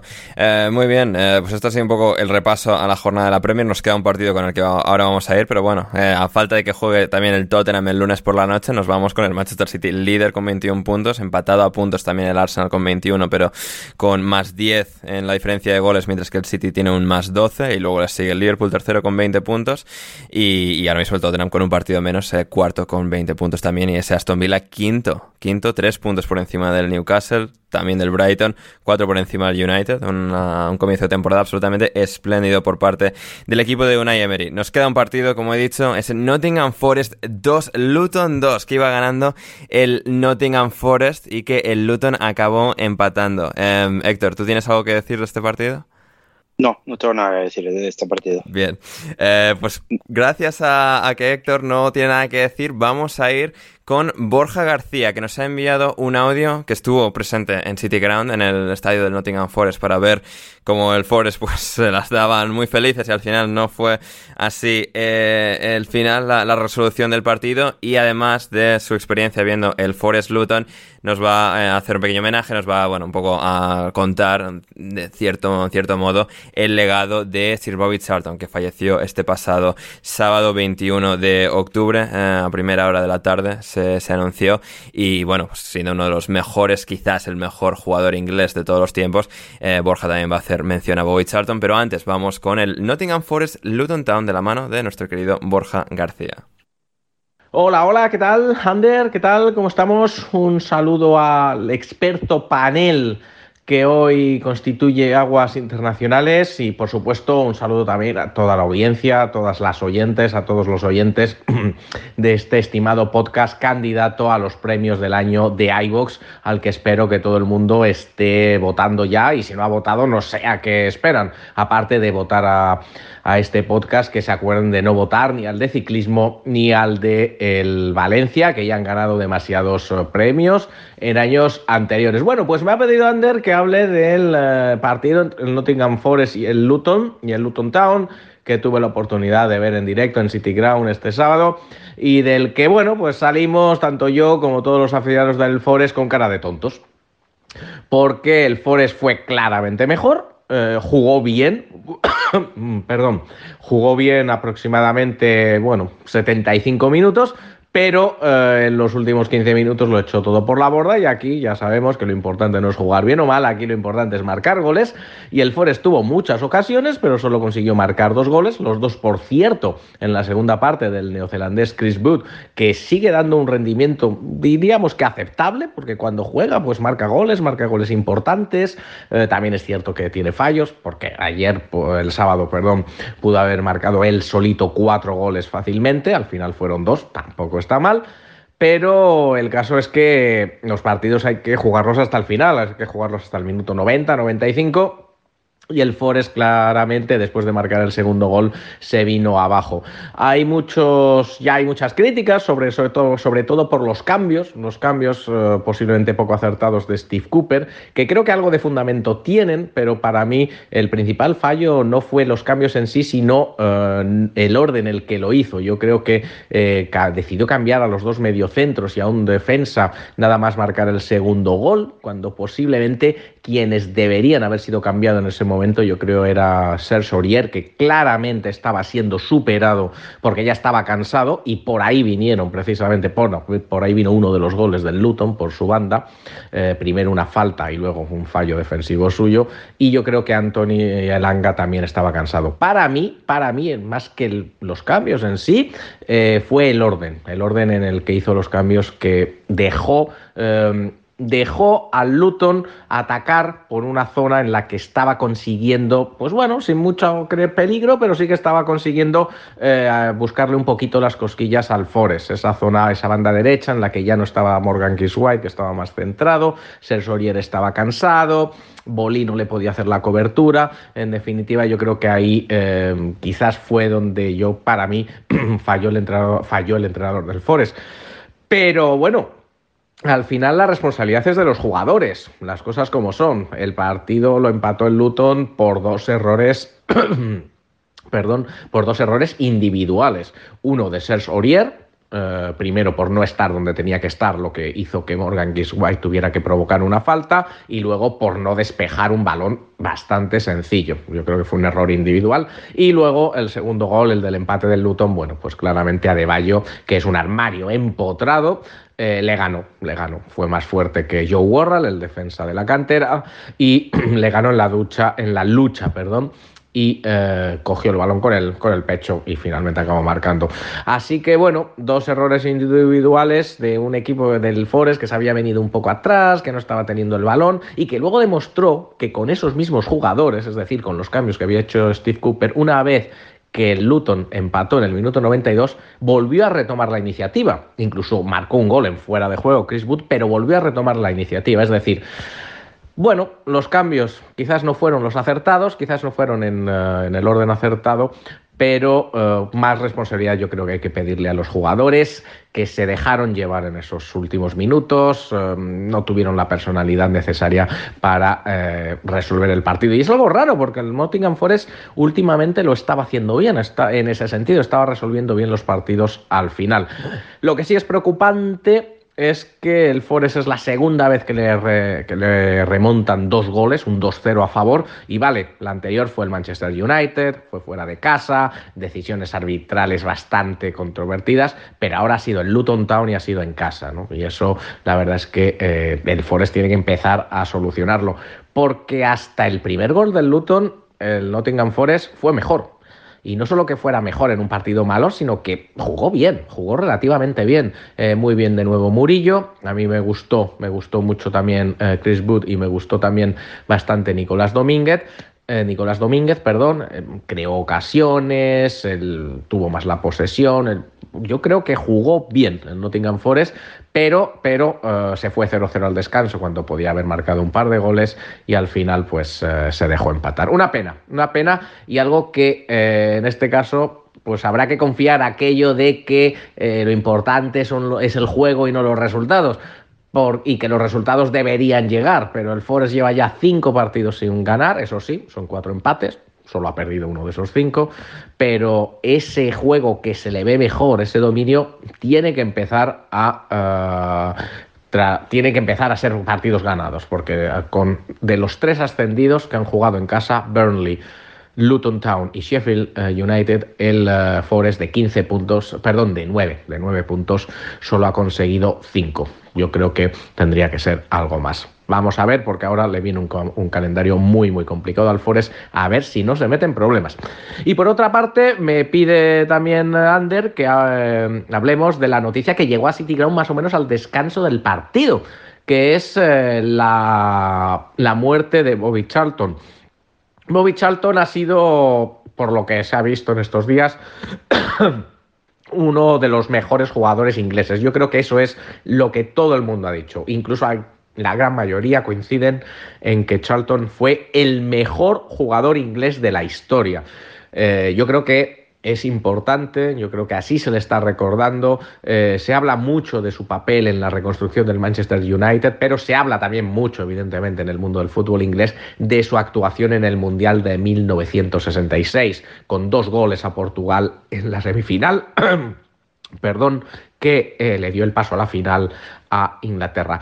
Y de esta muerte, a mí me ha llamado la atención, aparte, como digo, de que ha habido eh, bastante coincidencia en, ya, en declararlo el mejor jugador inglés de la, eh, de la historia, perdón, que ya es mucho, que ya es mucho decir dos cosas. Primero, ya solo queda un jugador vivo de aquellos que ganaron el Mundial de 1966. El tiempo pasa, nos hacemos mayores todos. Y algo, y algo que ya sabíamos porque el diagnóstico fue público, eh, Bobby Charlton ha muerto de demencia. Muerto de demencia en, eh, fue diagnosticado y se hizo público hace unos años. Y no es el único, hay varios, varios jugadores de ese equipo del 66 que han muerto por lo mismo. Y es curioso por no decir intrigante, que en una plantilla de veintipico jugadores haya tantos jugadores afectados por demencia, lo que ha abierto de nuevo ese debate sobre si no habría que mirar un poco más qué ocurre con los cabezazos, qué ocurre con el balón, qué ocurre con las colisiones, qué ocurre básicamente con la protección al jugador, que ahora que estamos viendo que hay jugadores de los años 60, 70 que llegan a su vejez, muchos, muchos se ven afectados por demencia. Y eso creo que es algo que ya la FA lo está mirando, pero posiblemente muchas más autoridades futbolísticas deberían mirar. Así que nada, aquí lo dejamos. Espero que vaya bien el resto del podcast y nos vemos en una próxima edición de Aguas Internacionales. Adiós. Ahí teníamos a Borja y muchas gracias a Borja por ese extraordinario audio, el Leo, que, nos ha enviado tanto del análisis del partido del Forest como, como del que posiblemente sea el mejor jugador inglés de la historia, eh, Sir Bobby Charlton. Brillante el profesor, brillante como siempre. Y eh, hay que mencionar esto porque es, algo que posiblemente cambie o empiece a cambiar cómo se forman futbolistas. Eh, el daño cerebral que puede generar jugar al fútbol es algo que no es tan popular y que va a tener que ser investigado con mayor rigor para evitar este tipo de casos. Mm, absolutamente. Y de Sir Richardson también quería al menos eh, recomendar bueno, hay muchos textos, en inglés sobre todo hay, un montón, pero en español hay uno muy bueno de Sergio Vilariño en Ecos del Balón. Eh, si buscáis en su cuenta, la tuiteado hace poco, arroba eh, ese eh, podréis encontrar Vilariño, que es un absoluto experto del fútbol, bueno, fútbol antiguo, fútbol de aquella época, y, creo que, resume muy bien la, enormidad, las dimensiones del jugadorazo que fue Bobby Charlton, su, superviviente de aquel accidente en Múnich, aéreo, de la plantilla del Manchester United, que acabó con la vida de la mayoría de, aquella, de aquel equipo, de aquella plantilla, él sobrevivió y fue a obtener grandísimos éxitos con eh, la reconstrucción del United y también con la selección inglesa. Em, del, gracias, Ander. ¿Cómo? Gracias, gracias por, por la mención a, a Ecos del Balón, que, siempre es bueno. Siempre es bueno. siempre en, mis recuerdos más preciados. bien, bien, ahí, ahí leo. Y sí, em, algo algún más, ruego, algo más ruegos y preguntas antes de ir a una pausa y, más aquí en la alineación indebida. Eh, sí, Ander, yo, yo dos, dos cosas, dos cosas. Dos cosas que no son sobre Bobby Charlton. No, Borja, Borja, cuídate de la voz, que has pasado frío en City Ground, clarísimamente. O sea, se, ha notado que, tienes que, tienes que cuidarte esa voz. Y lo segundo es una teoría, una teoría clara que el Forest se dejó empatar pues para que el Luton sumara un punto y así jorobar al Derby County. estoy convencido, no tengo pruebas, esto supuestamente, pero estoy convencido de que, de que no quieren que, nadie se acerque al, al famoso récord que todavía ostentan eh, los carneros. Puede ser. no tienes pruebas, pero tampoco dudas. cero, dudas, cero dudas. El, mercado habla, el mercado habla. Y, yo creo que se debe, se debe a eso. Pero sobre todo, Borja, que se cuide, que, esa voz suena que, ha sufrido más allá del, gol del Luton en, al final del partido. Vamos con una pequeña pausa y volvemos con mucho más aquí en Alineación Indebida.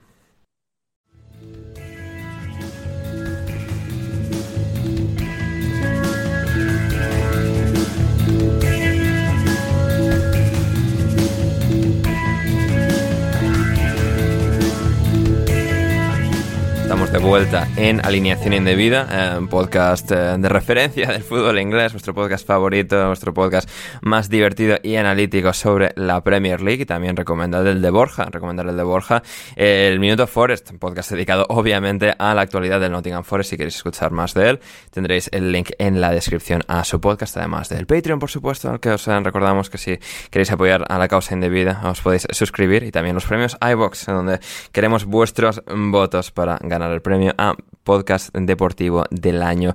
Y muy bien, vamos a ir con Championship, con Superliga Femenina, pero antes un dato, Héctor, que se nos había quedado en el tintero sobre Douglas Luiz, y es que desde que nombraron rey de Inglaterra a, a Charles, a Carlos, eh, Douglas Luiz ha marcado en todos los partidos como local de Aston Villa, o rey. Sí, mm, el heredero, el auténtico heredero. Em, y nada, bueno, eh, imagino que, mi querido seleccionador seguirá llevando a cualquiera, sin, porque no, no, sabrá, no sabrá estos datos, no sabrá estos datos. Y, nada, los, los, ¿cómo son los de el turno de noche? Seguirán creyendo que este señor es un seleccionador estupendo, pero Douglas seguirá pues metiendo goles y, y poniendo los números sobre la mesa. Efectivamente, efectivamente. Como, bueno, números sobre la tabla clasificatoria sigue poniendo el Leicester City que volvió a ganar este fin de semana 1-3 al Swansea City. Eh, bueno, un Leicester que está absolutamente intratable, imparable con Enzo Maresca como entrenador de este equipo. Es que ahora mismo eh, le saca 11 puntos al siguiente de los recién descendidos que es el Leeds United y al siguiente que es el Southampton le saca 13. Así que el comienzo del Leicester es inmejorable y eh, refuerza de nuevo otra medalla, la medallita, otra no es la misma de siempre, pero me la vuelvo a poner sobre eh, lo que dije de que el Leicester iba a ser el mejor de los tres recién descendidos. Tenía para mí la mejor plantilla y de momento Enzo Maresca eh, resultando ser un eh, brillante entrenador que está sabiendo sacarle todo el provecho a su equipo, que en este caso, como digo, ganó 1-3 en Swansea. Em, el Ipswich, que no jugó, ahora mismo está el Ipswich con un partido menos por su lado eh, porque se aplazó su partido contra el Rotherham. Está cinco puntos por detrás, pero de nuevo, eso con un partido menos disputado. Quien sí disputó partido fue el Leeds eh, United, que ganó 2-3 en campo del Norwich, en la antigua casa, la antigua casa de su actual entrenador, eh, Daniel Farke, que se enfrentaba al Norwich de ahora otro entrenador, otro entrenador alemán, que es David Wagner, ex del Huddersfield. Y bueno, que ahí el, Leeds aprovechó y ganó 2-3 con, con goles de Crescencio Somerville. Héctor, cuéntame sobre Crescencio y sobre bueno, el resto de lo más destacado de Championship.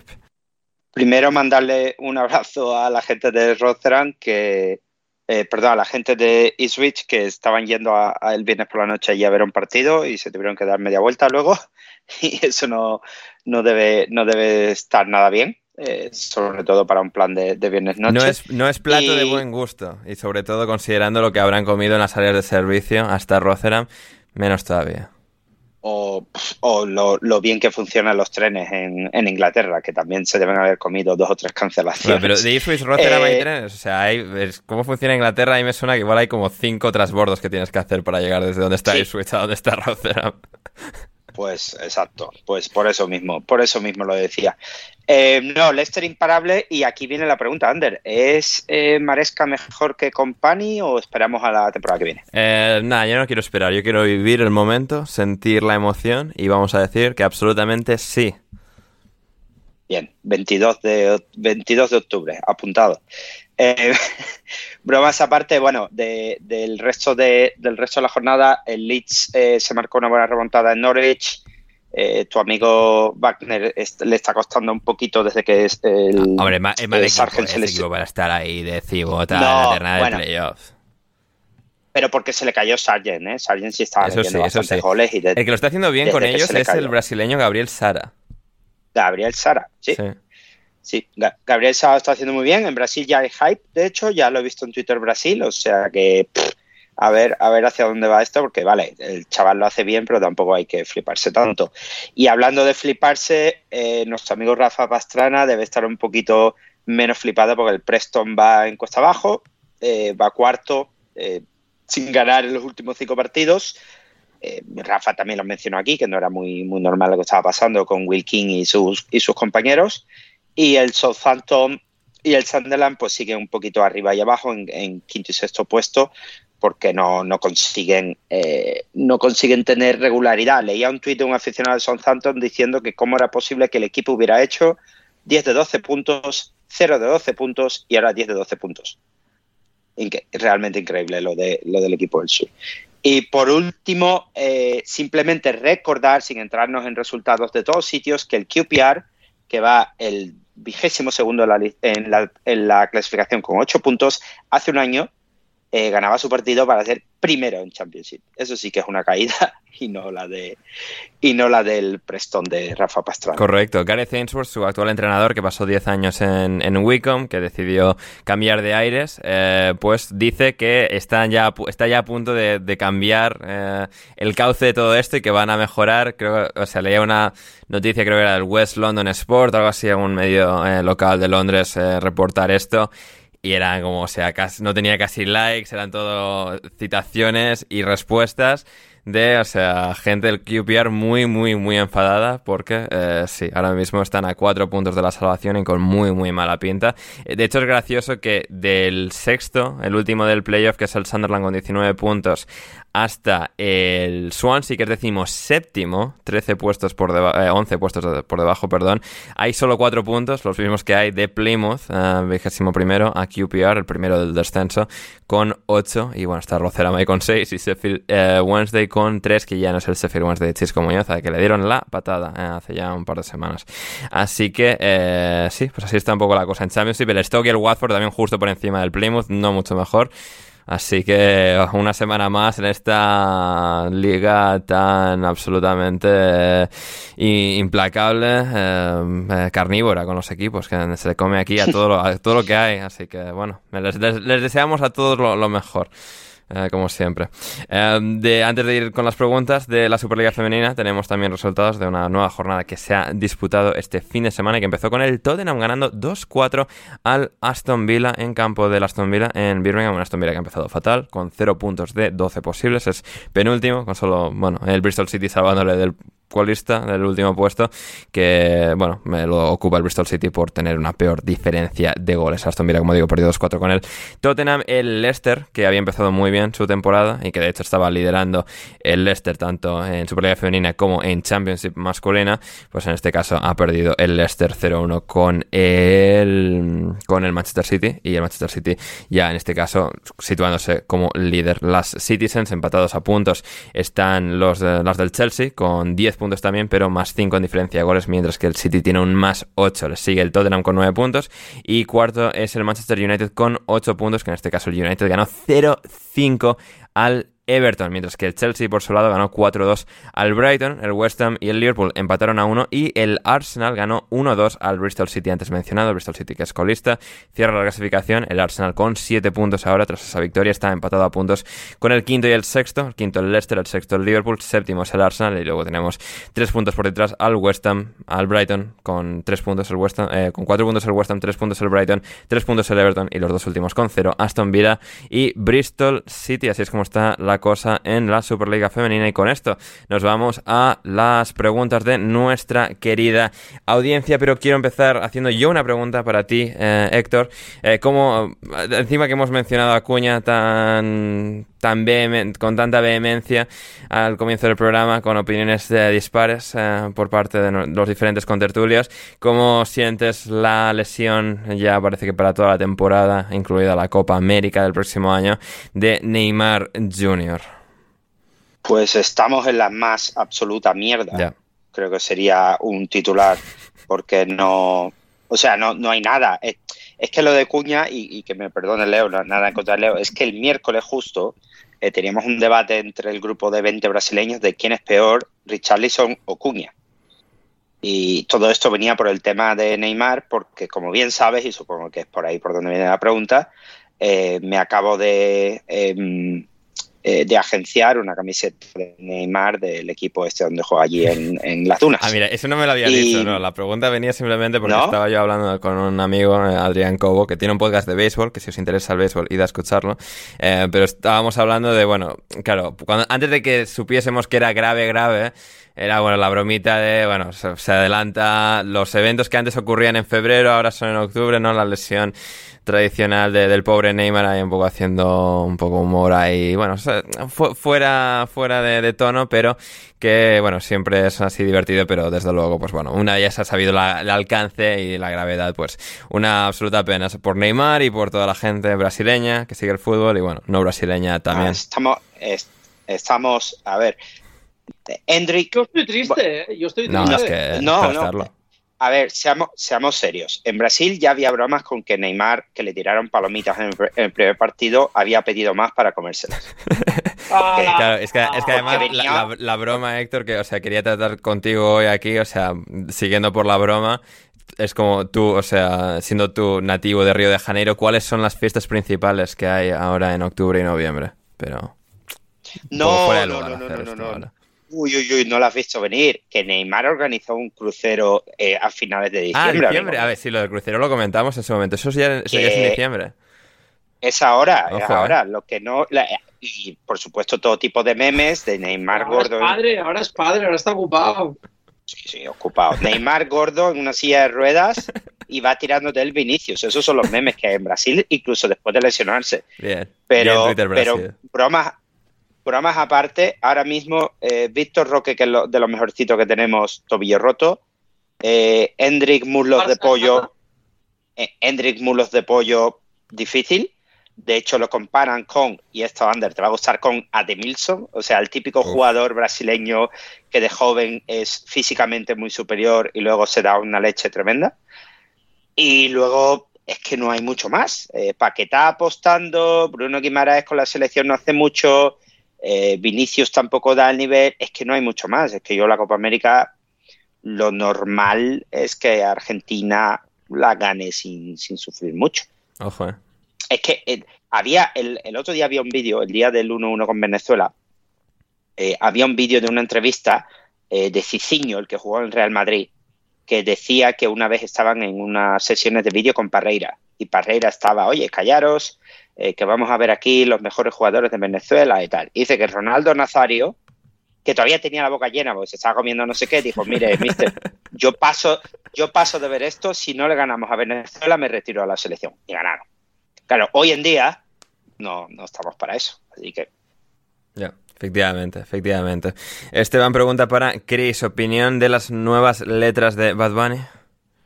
Eh, bueno, eh, la verdad es que en este nuevo disco me hubiese gustado que hubiese habido un poco más de, de- de reggaetón y menos de trap, pero debo reconocer que a medida, es como el último álbum, el, eh, Un verano sin ti, que al principio te quedas un poco como, ah, no he acabado de engancharme, y después vas escuchando las canciones y poquito a poquito dices tú, ¡eh, mira tú, mira tú qué tal!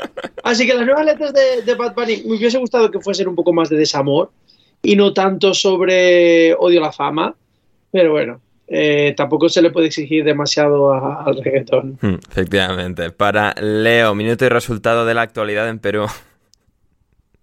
¿Tenéis gobierno? ¿Cómo, cómo va la cosa? Creo O sea- que Leo quiere decir algo sobre Bad Bunny. Sí, quería decir algo. O sea, lo que pasa es que me parece muy, muy poco coherente decir que odias a la fama, odias la fama y luego empiezas a salir con una Kardashian, ¿no? O sea, Correcto, este, no, correcto. No me termina de cuadrar del todo. Pero bueno, el, amor, Leo, el amor que, que se impone. El amor, lógicamente, el amor, definitivamente. Ahora, por otro lado, lo de, lo de Perú, pues nada, básicamente, mierda, es que como estoy publicitando el podcast, No, no, o sea, Eh, puedes, decir, puedes decir algo diplomático y, y tiramos por otro lado, ¿eh? sin ningún problema. no, es que no quiero, es que siempre, siempre me la juego en estas situaciones, Ander.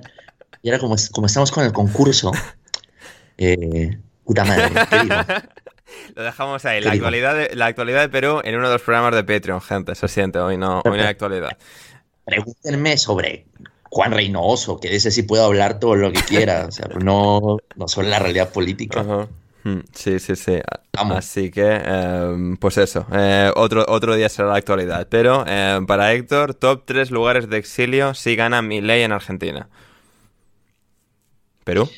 eh, Perú, Uf, Perú el no primero. sea, no sea. sí.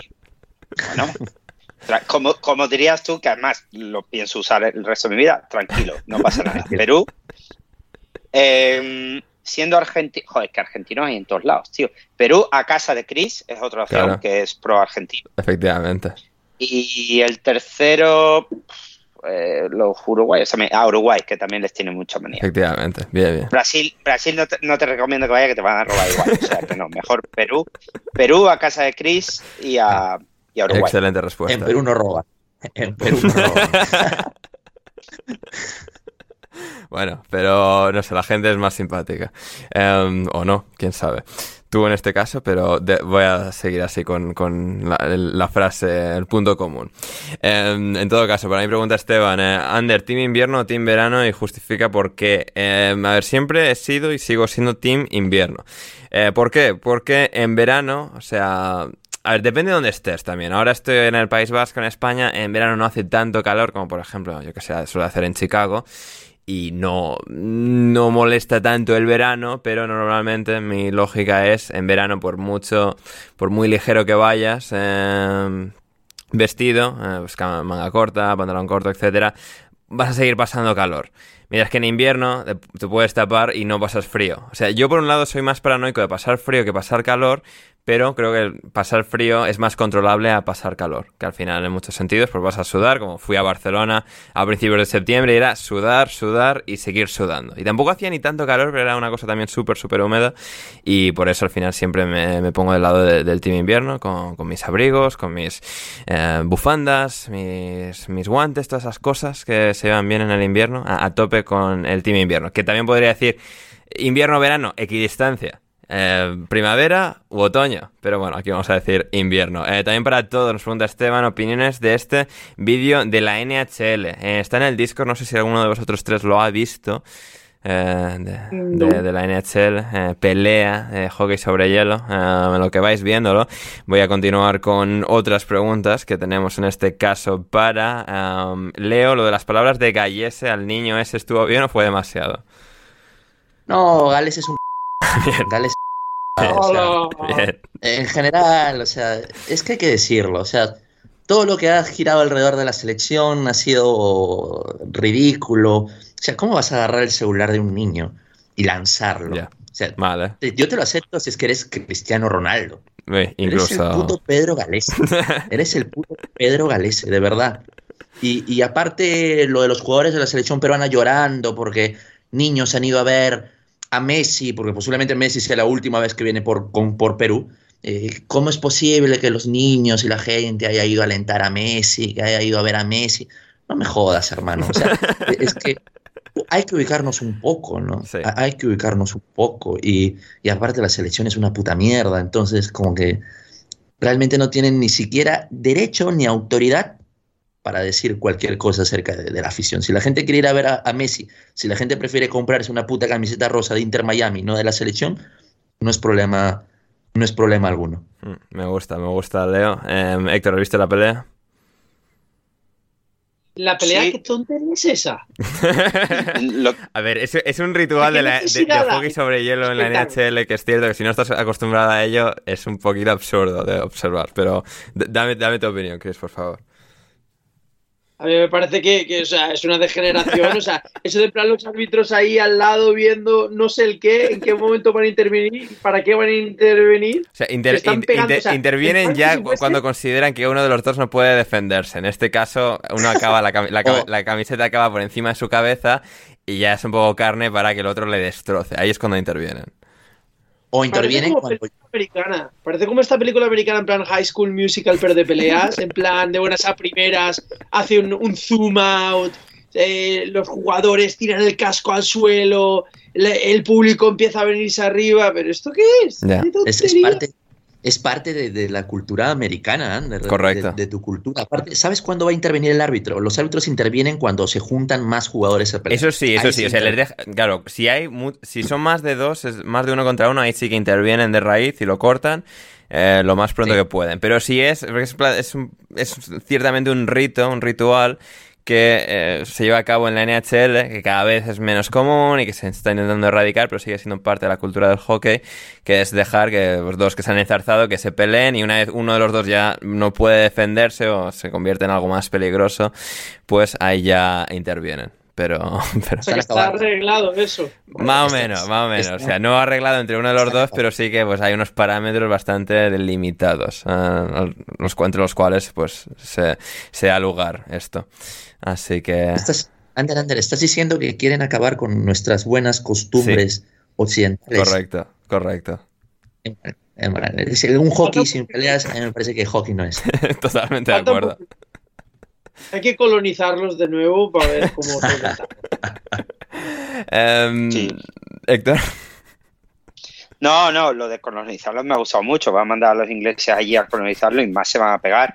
Pero eh, yo creo que, que es momento de cambiar esto y que alguien tenga humor y que paren como que se van a pelear, se dan un abrazo y se salen. Eso estaría bueno. También. Porque también. ya sí, sí que está muy visto. Y a- además, esta de aquí o ha pasado por al lado y le ha dicho algo, o de repente el tío dice, "Ah, hasta aquí tiro el palo y vamos a pegarnos. No tiene mucho sentido. Pues yo otras que he visto, sí que ha habido choques anteriores. Hombre, yo este partido no lo he visto.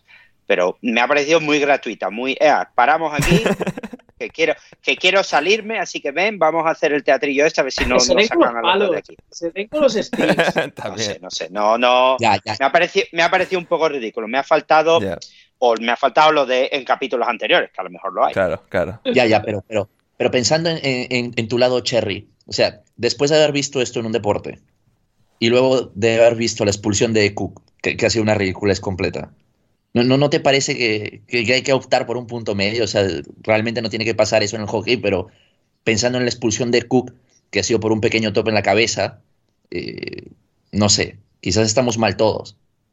No, hombre, a ver, hay un punto en común, que es la cabeza vacía, absolutamente vacía. Lo que pasa es que ellos llevan cascos y Cook no, pero es cuestión de tiempo, es cuestión de tiempo. Efectivamente, efectivamente. Em, a ver, ¿qué más, qué más tenemos por aquí? Para, para, para, para... Chris, claves de los Gunners de cara a la Champions es para un amigo y su familia, nos pregunta Juan Di, también añadía Javier sobre eso mismo. Eh, para Chris, ¿crees que el Arsenal resolverá el, el doble duelo en Champions ante el Sevilla para encarrilar la primera plaza del grupo? Sí, bueno, a ver, ahora con el nuevo entrenador del Sevilla, pues eh, y con el empate contra el Real Madrid, pues hay un poco de, buen ambiente en comparación con, con lo que se venía viniendo con, ah, con Mendilibar. Pero sí, yo creo que el Arsenal pasará como, a fin de cuentas, como primero de grupo o como segundo de grupo para pasar seguro. Es una cuestión de, de que vayan pasando las, las siguientes jornadas y todo vaya, o todo caiga en el lugar que le corresponde. O sea que sí, el Arsenal re- retomará la situación de manera que pasará a octavo segurísimo. Hmm. Sí, eh, de acuerdo. Em, para Leo, Juan, y quieres saber como sudamericano qué representa Javier Milei para la Argentina. Ok, mira, como esto es un tema mucho más radical, yo, yo me, voy a, me la voy a jugar. Mm, ¿Qué representaría una victoria de Javier Milei en Argentina? Representaría para mí, para mí, eh, como el hecho, como los números son tan malos eh, en Argentina respecto a inflación, va a generar buenos resultados a corto plazo desde el punto de vista del precio de las cosas. Entonces, Perdona, Leo, perdona, Leo, tengo que, tengo que puntualizar una cosa.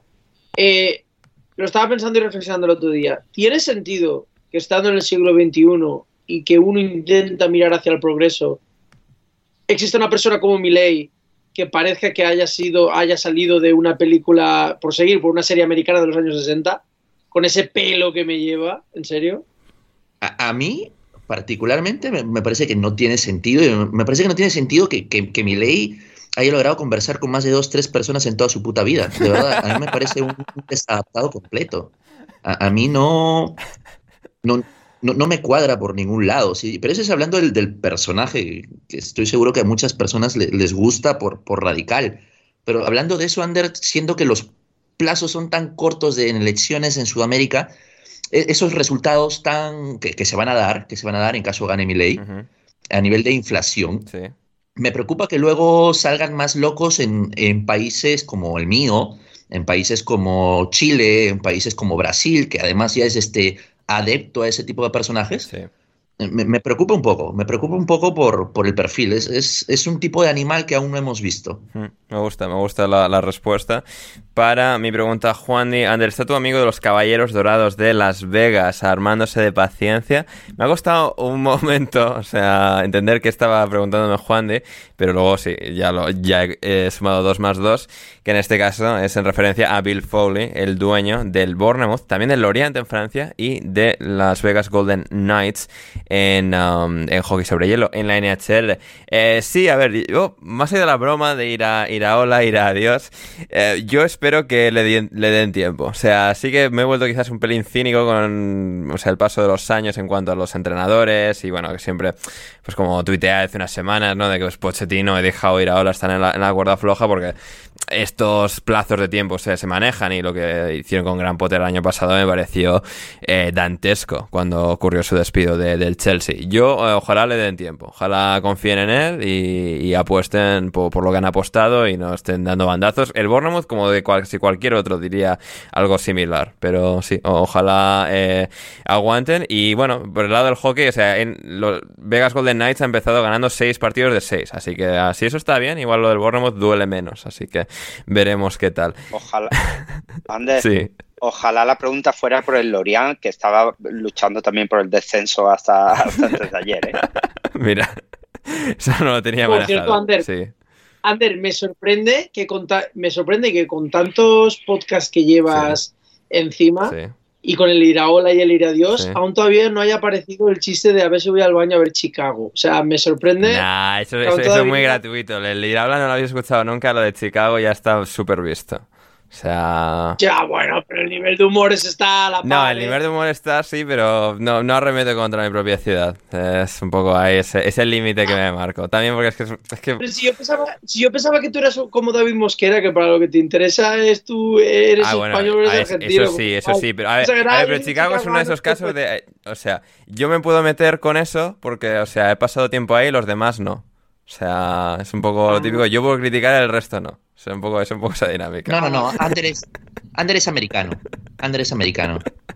No es Como español, suelen decir, ¿verdad? Sí. y espero que los animalistas no se cabreen, eh, lo que dicen el perro es mío y me lo follo cuando quiero, ¿verdad? Lo- no lo pondría en esos términos, pero más o menos. Brutal. Brutal. Desde luego que no lo pondría en esos términos, pero eh, el concepto se entiende. Em, a ver, ¿qué más? ¿Qué más?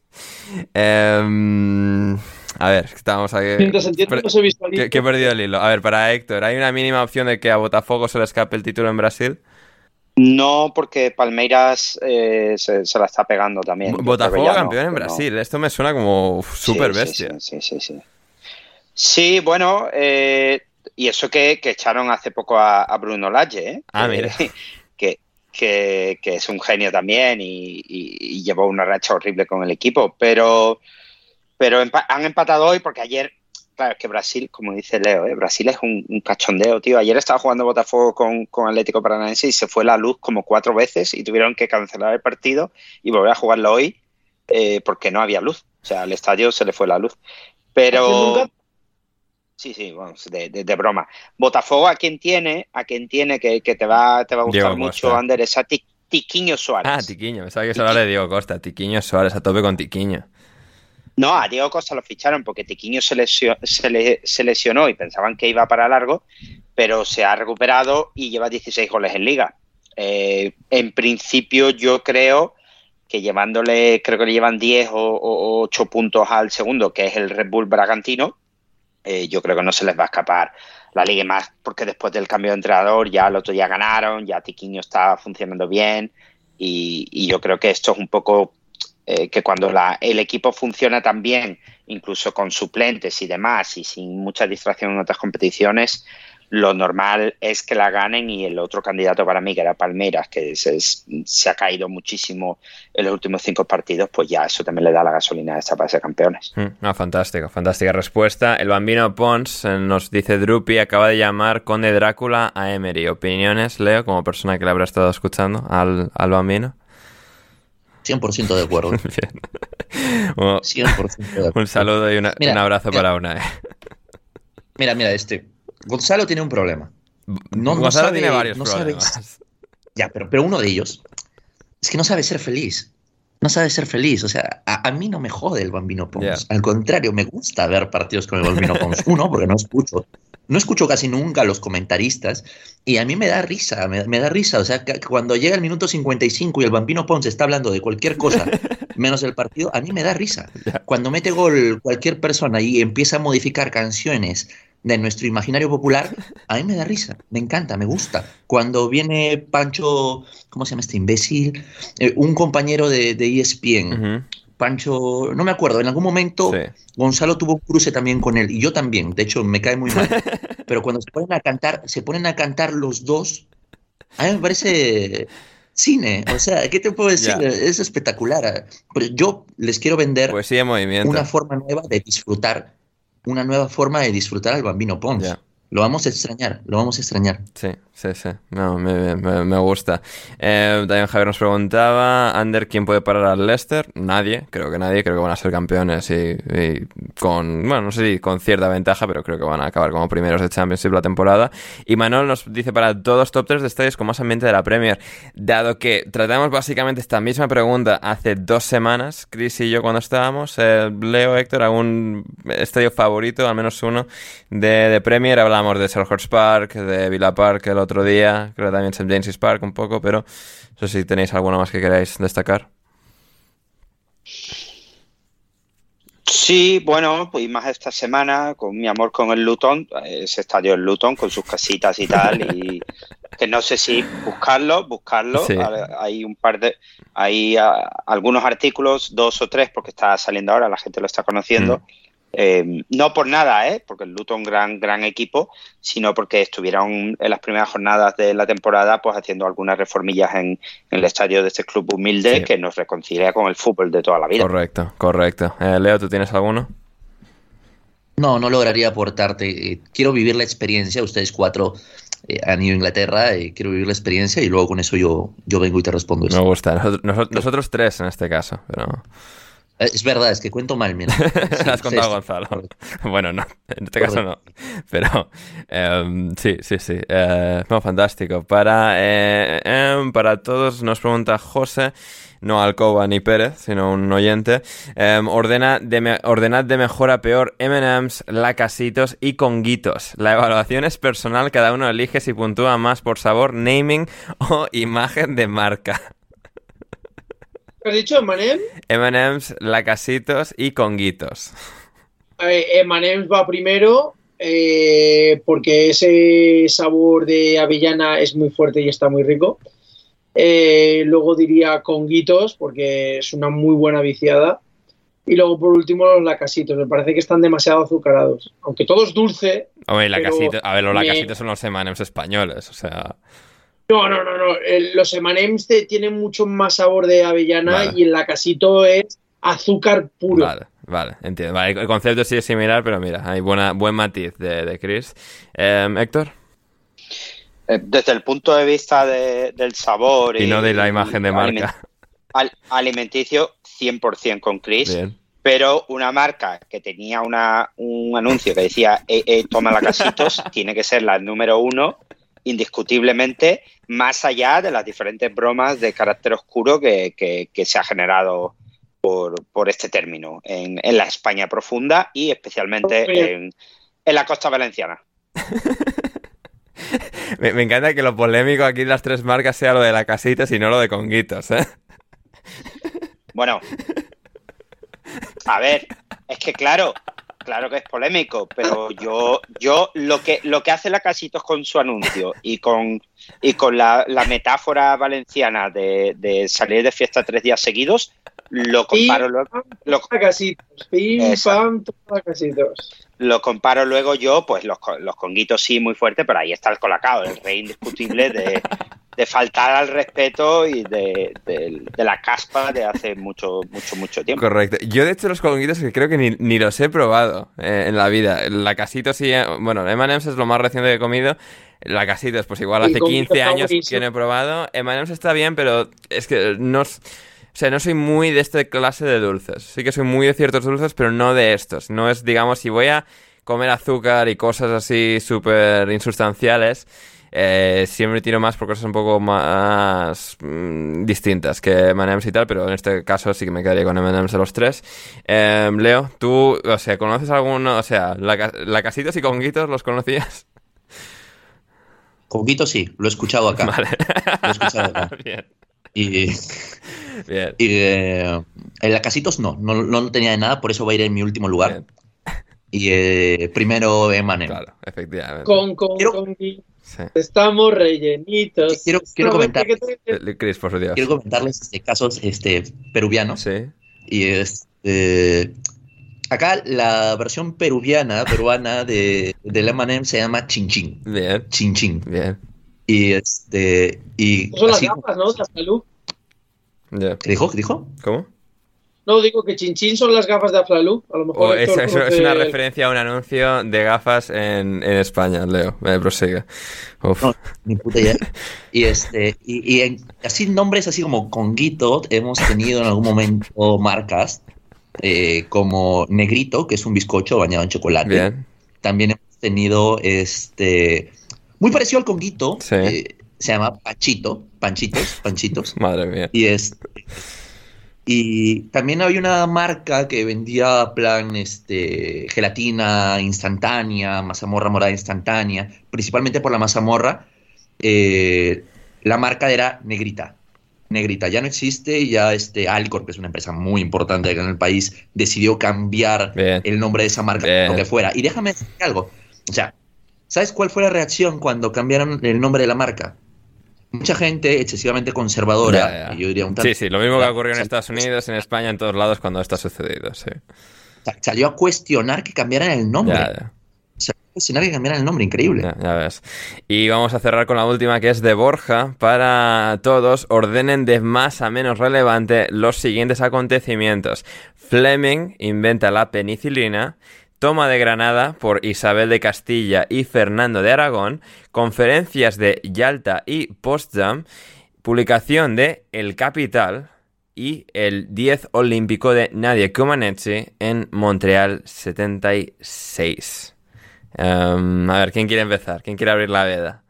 Pues la verdad, por lo que acabo de escuchar, el orden que has puesto es con el que me quedo. Bien, bien. O sea, penicilina fue importante porque evitó un montón de muertes y lo menos importante es la medalla de una persona. O sea que Puede ser, puede ser. Eh, que me parece perfecto. Como segundo, que es una. ¿Cómo habías dicho lo de lo de los reyes? la toma de Granada. La toma de Granada, algo importante, porque si no, Granada ahora mismo no estaría en primera. ¿Cuál era el, el tercero? Las conferencias de. em, las conferencias de Yalta y Potsdam. Yalta, que es un buen cantante de reggaetón, eh, Sebastián Yalta, y o sea que es importante, pero no tan importante como pueda ser eh, eh, que Granada esté en primera, con lo cual este pasa en tercer lugar y en cuarto lugar, evidentemente, medalla olímpica de alguien No, que no, no, he en, escuchado en mi vida. en- en cu- en cuarto lugar eh, de- debe ser entonces El Capital, ¿eh? ¿Qué es el capital? Es el libro de Marx.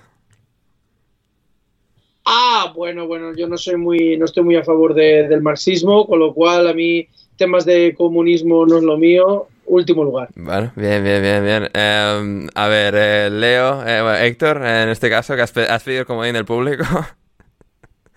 Efectivamente, yo vengo con la opinión de, de una persona preparada, un licenciado, un profesional de esto, eh, futuro doctor, espero, y el ranking que hago es eh, penicilina primero, sin ningún motivo. Eh, toma de Granada significó pagar la eh, expedición colombina a América. O sea, sin la toma de Granada el Flamengo no existe. Más que eso, Ya, dos equipos de fútbol, dos equipos de fútbol. El, el capital en tercer lugar, porque bueno, escribir un libro, plantar un árbol, esas cosas son importantes. Las conferencias de posguerra, esas, pues en cuarto lugar, porque bueno, ha habido muchas, por desgracia, por la cantidad de guerras que los idiotas, los seres humanos hacemos. Y en último lugar, la pobre Nadia, que bueno, que sí, una medalla está muy bien, pero no te puedes comparar que los otros son muchos más, porque la y penicilina... es Claro. que la penicilina se ha hablado a mucha gente. La toma de Granada, joder, América. El capital lo ha leído un montón de gente. Las conferencias de posguerra no iba uno o dos. Nadie está sola. Pues nadie la última. Bien. Eh, yo estoy intentando, o sea, hacer el mismo orden, pero poner a Nadia primera solo, solo por tocar las narices, y es lo que voy a hacer. Primero, el 10 de Nadia Comaneci en gimnasia eh, artística eh, en los Juegos Olímpicos de Montreal 76, y luego la penicilina, la toma de Granada, el, capital y, las conferencias de, de posguerra. Leo, para cerrar. Yo soy fan de los antibióticos. Bien. Penicilina arriba. Eh, la conferencia de Yalta. Bien. Em, el Capital de Marx. Bien. El récord. Y luego la toma de Granada. De lo que no sé nada. Ajá. Por si acaso. Bien, fantástico. Y con esto nos vamos por hoy. Eh, eso, suscribíos al Patreon para escuchar el podcast que hicimos otro día con, la, con Loren, con Héctor y con Jan sobre el fútbol turco y muchas cosas más, que realmente el fútbol turco fue solo la mitad del programa. Y nada, eso, volveremos seguro el próximo jueves para analizar la jornada de Champions y el partido del Tottenham del lunes por la noche. Así que estad suscritos, estad suscritos y suscribíos si no lo habéis hecho ya a Alineación Indebida en Patreon, que así podréis escuchar el programa entero, íntegro del próximo jueves, programa premium de alineación indebida. Seguid a todos estos en Twitter, están todos los links en la descripción. Leo arroba camus1306, Chris en arroba cmlence, Héctor en arroba crioc y a mí en arroba y el programa en uh, arroba podcast indebido. Nos vamos eh, por hoy, gracias Chris. Eh, nada, eh, como bien dijo un gran sabio, ir a Dios y nos vemos y nos oímos bien pronto. Un placer, como siempre. Gracias, Héctor. Eh, gracias a ti, Ander, a, los oyentes que se pongan el podcast del fútbol turco en cuanto salga, porque el 24 de no, diciembre... No, que, que se suscriban y se pongan ya, que no esperen a que salgan abiertos, porque entonces ya no, no, vas, no vas a ver igual. Todavía hay, hay que saborearlo en su máxima esencia. Y, pues, correcto, me, lo, repito y me lo cambias luego. Los oyentes, los oyentes, por favor, que escuchen el podcast de Patreon del fútbol turco cuanto antes, porque Fenerbahce y Galatasaray están peleando por la liga y hay un derby el 24 de diciembre que si no soportáis a vuestras familias, tenéis la excusa perfecta para ir a ver el partido este, que parece que se van a jugar la liga en esos duelos. Maravilloso, me encanta. Y gracias, Leo. Gracias, gracias, Ander, gracias a Cris, a Héctor por este grato momento. Mm, comentarios aparte. ¿Qué hace Alonso fuera? Eh, Alonso tuvo que abandonar en el Grand Prix de, Austin, así que buena noticia para ver rabiar gente en Twitter terminando esto. Y por otro lado, ¿qué hacen los Patriots venciendo a los Bills? No, no, en serio, no. Sí. solo he visto que los Bears han ganado a los, a los Raiders de Las Vegas y que los Ravens han humillado a los Detroit Lions. Madre de Dios. Tendré que, tendré que verme esto porque el jueves, programa de previa de la jornada siguiente de la NFL en el Capolotis con Ander Turralde. Así que. Tú estás ahí ya siempre. Sí, ya, ya, ya, estoy fijo los jueves, efectivamente. Ahí. Ahí hay, pronósticos en esa cosa. Sí, sí, sí. Hacemos pronósticos, sí. Dios mío. Basta ya del santo tonal y, de admiración indebida. No, no, no, no, no, no, no, no. En ese caso no. ¿Tú te crees que voy a poner mi dinero en lo que diga Ander? No. pero abrir, pero abrir un Excel, abrir un Excel no me cuesta mucho. ¿eh? Pues eso, fantástico. Eh, nos vamos por hoy. Muchísimas gracias a todos los que habéis estado al otro lado, los que habéis llegado hasta el final. Espero que lo hayáis disfrutado y hasta que nos volvamos a reencontrar aquí en Alineación Indebida, pasadlo bien e ir adiós.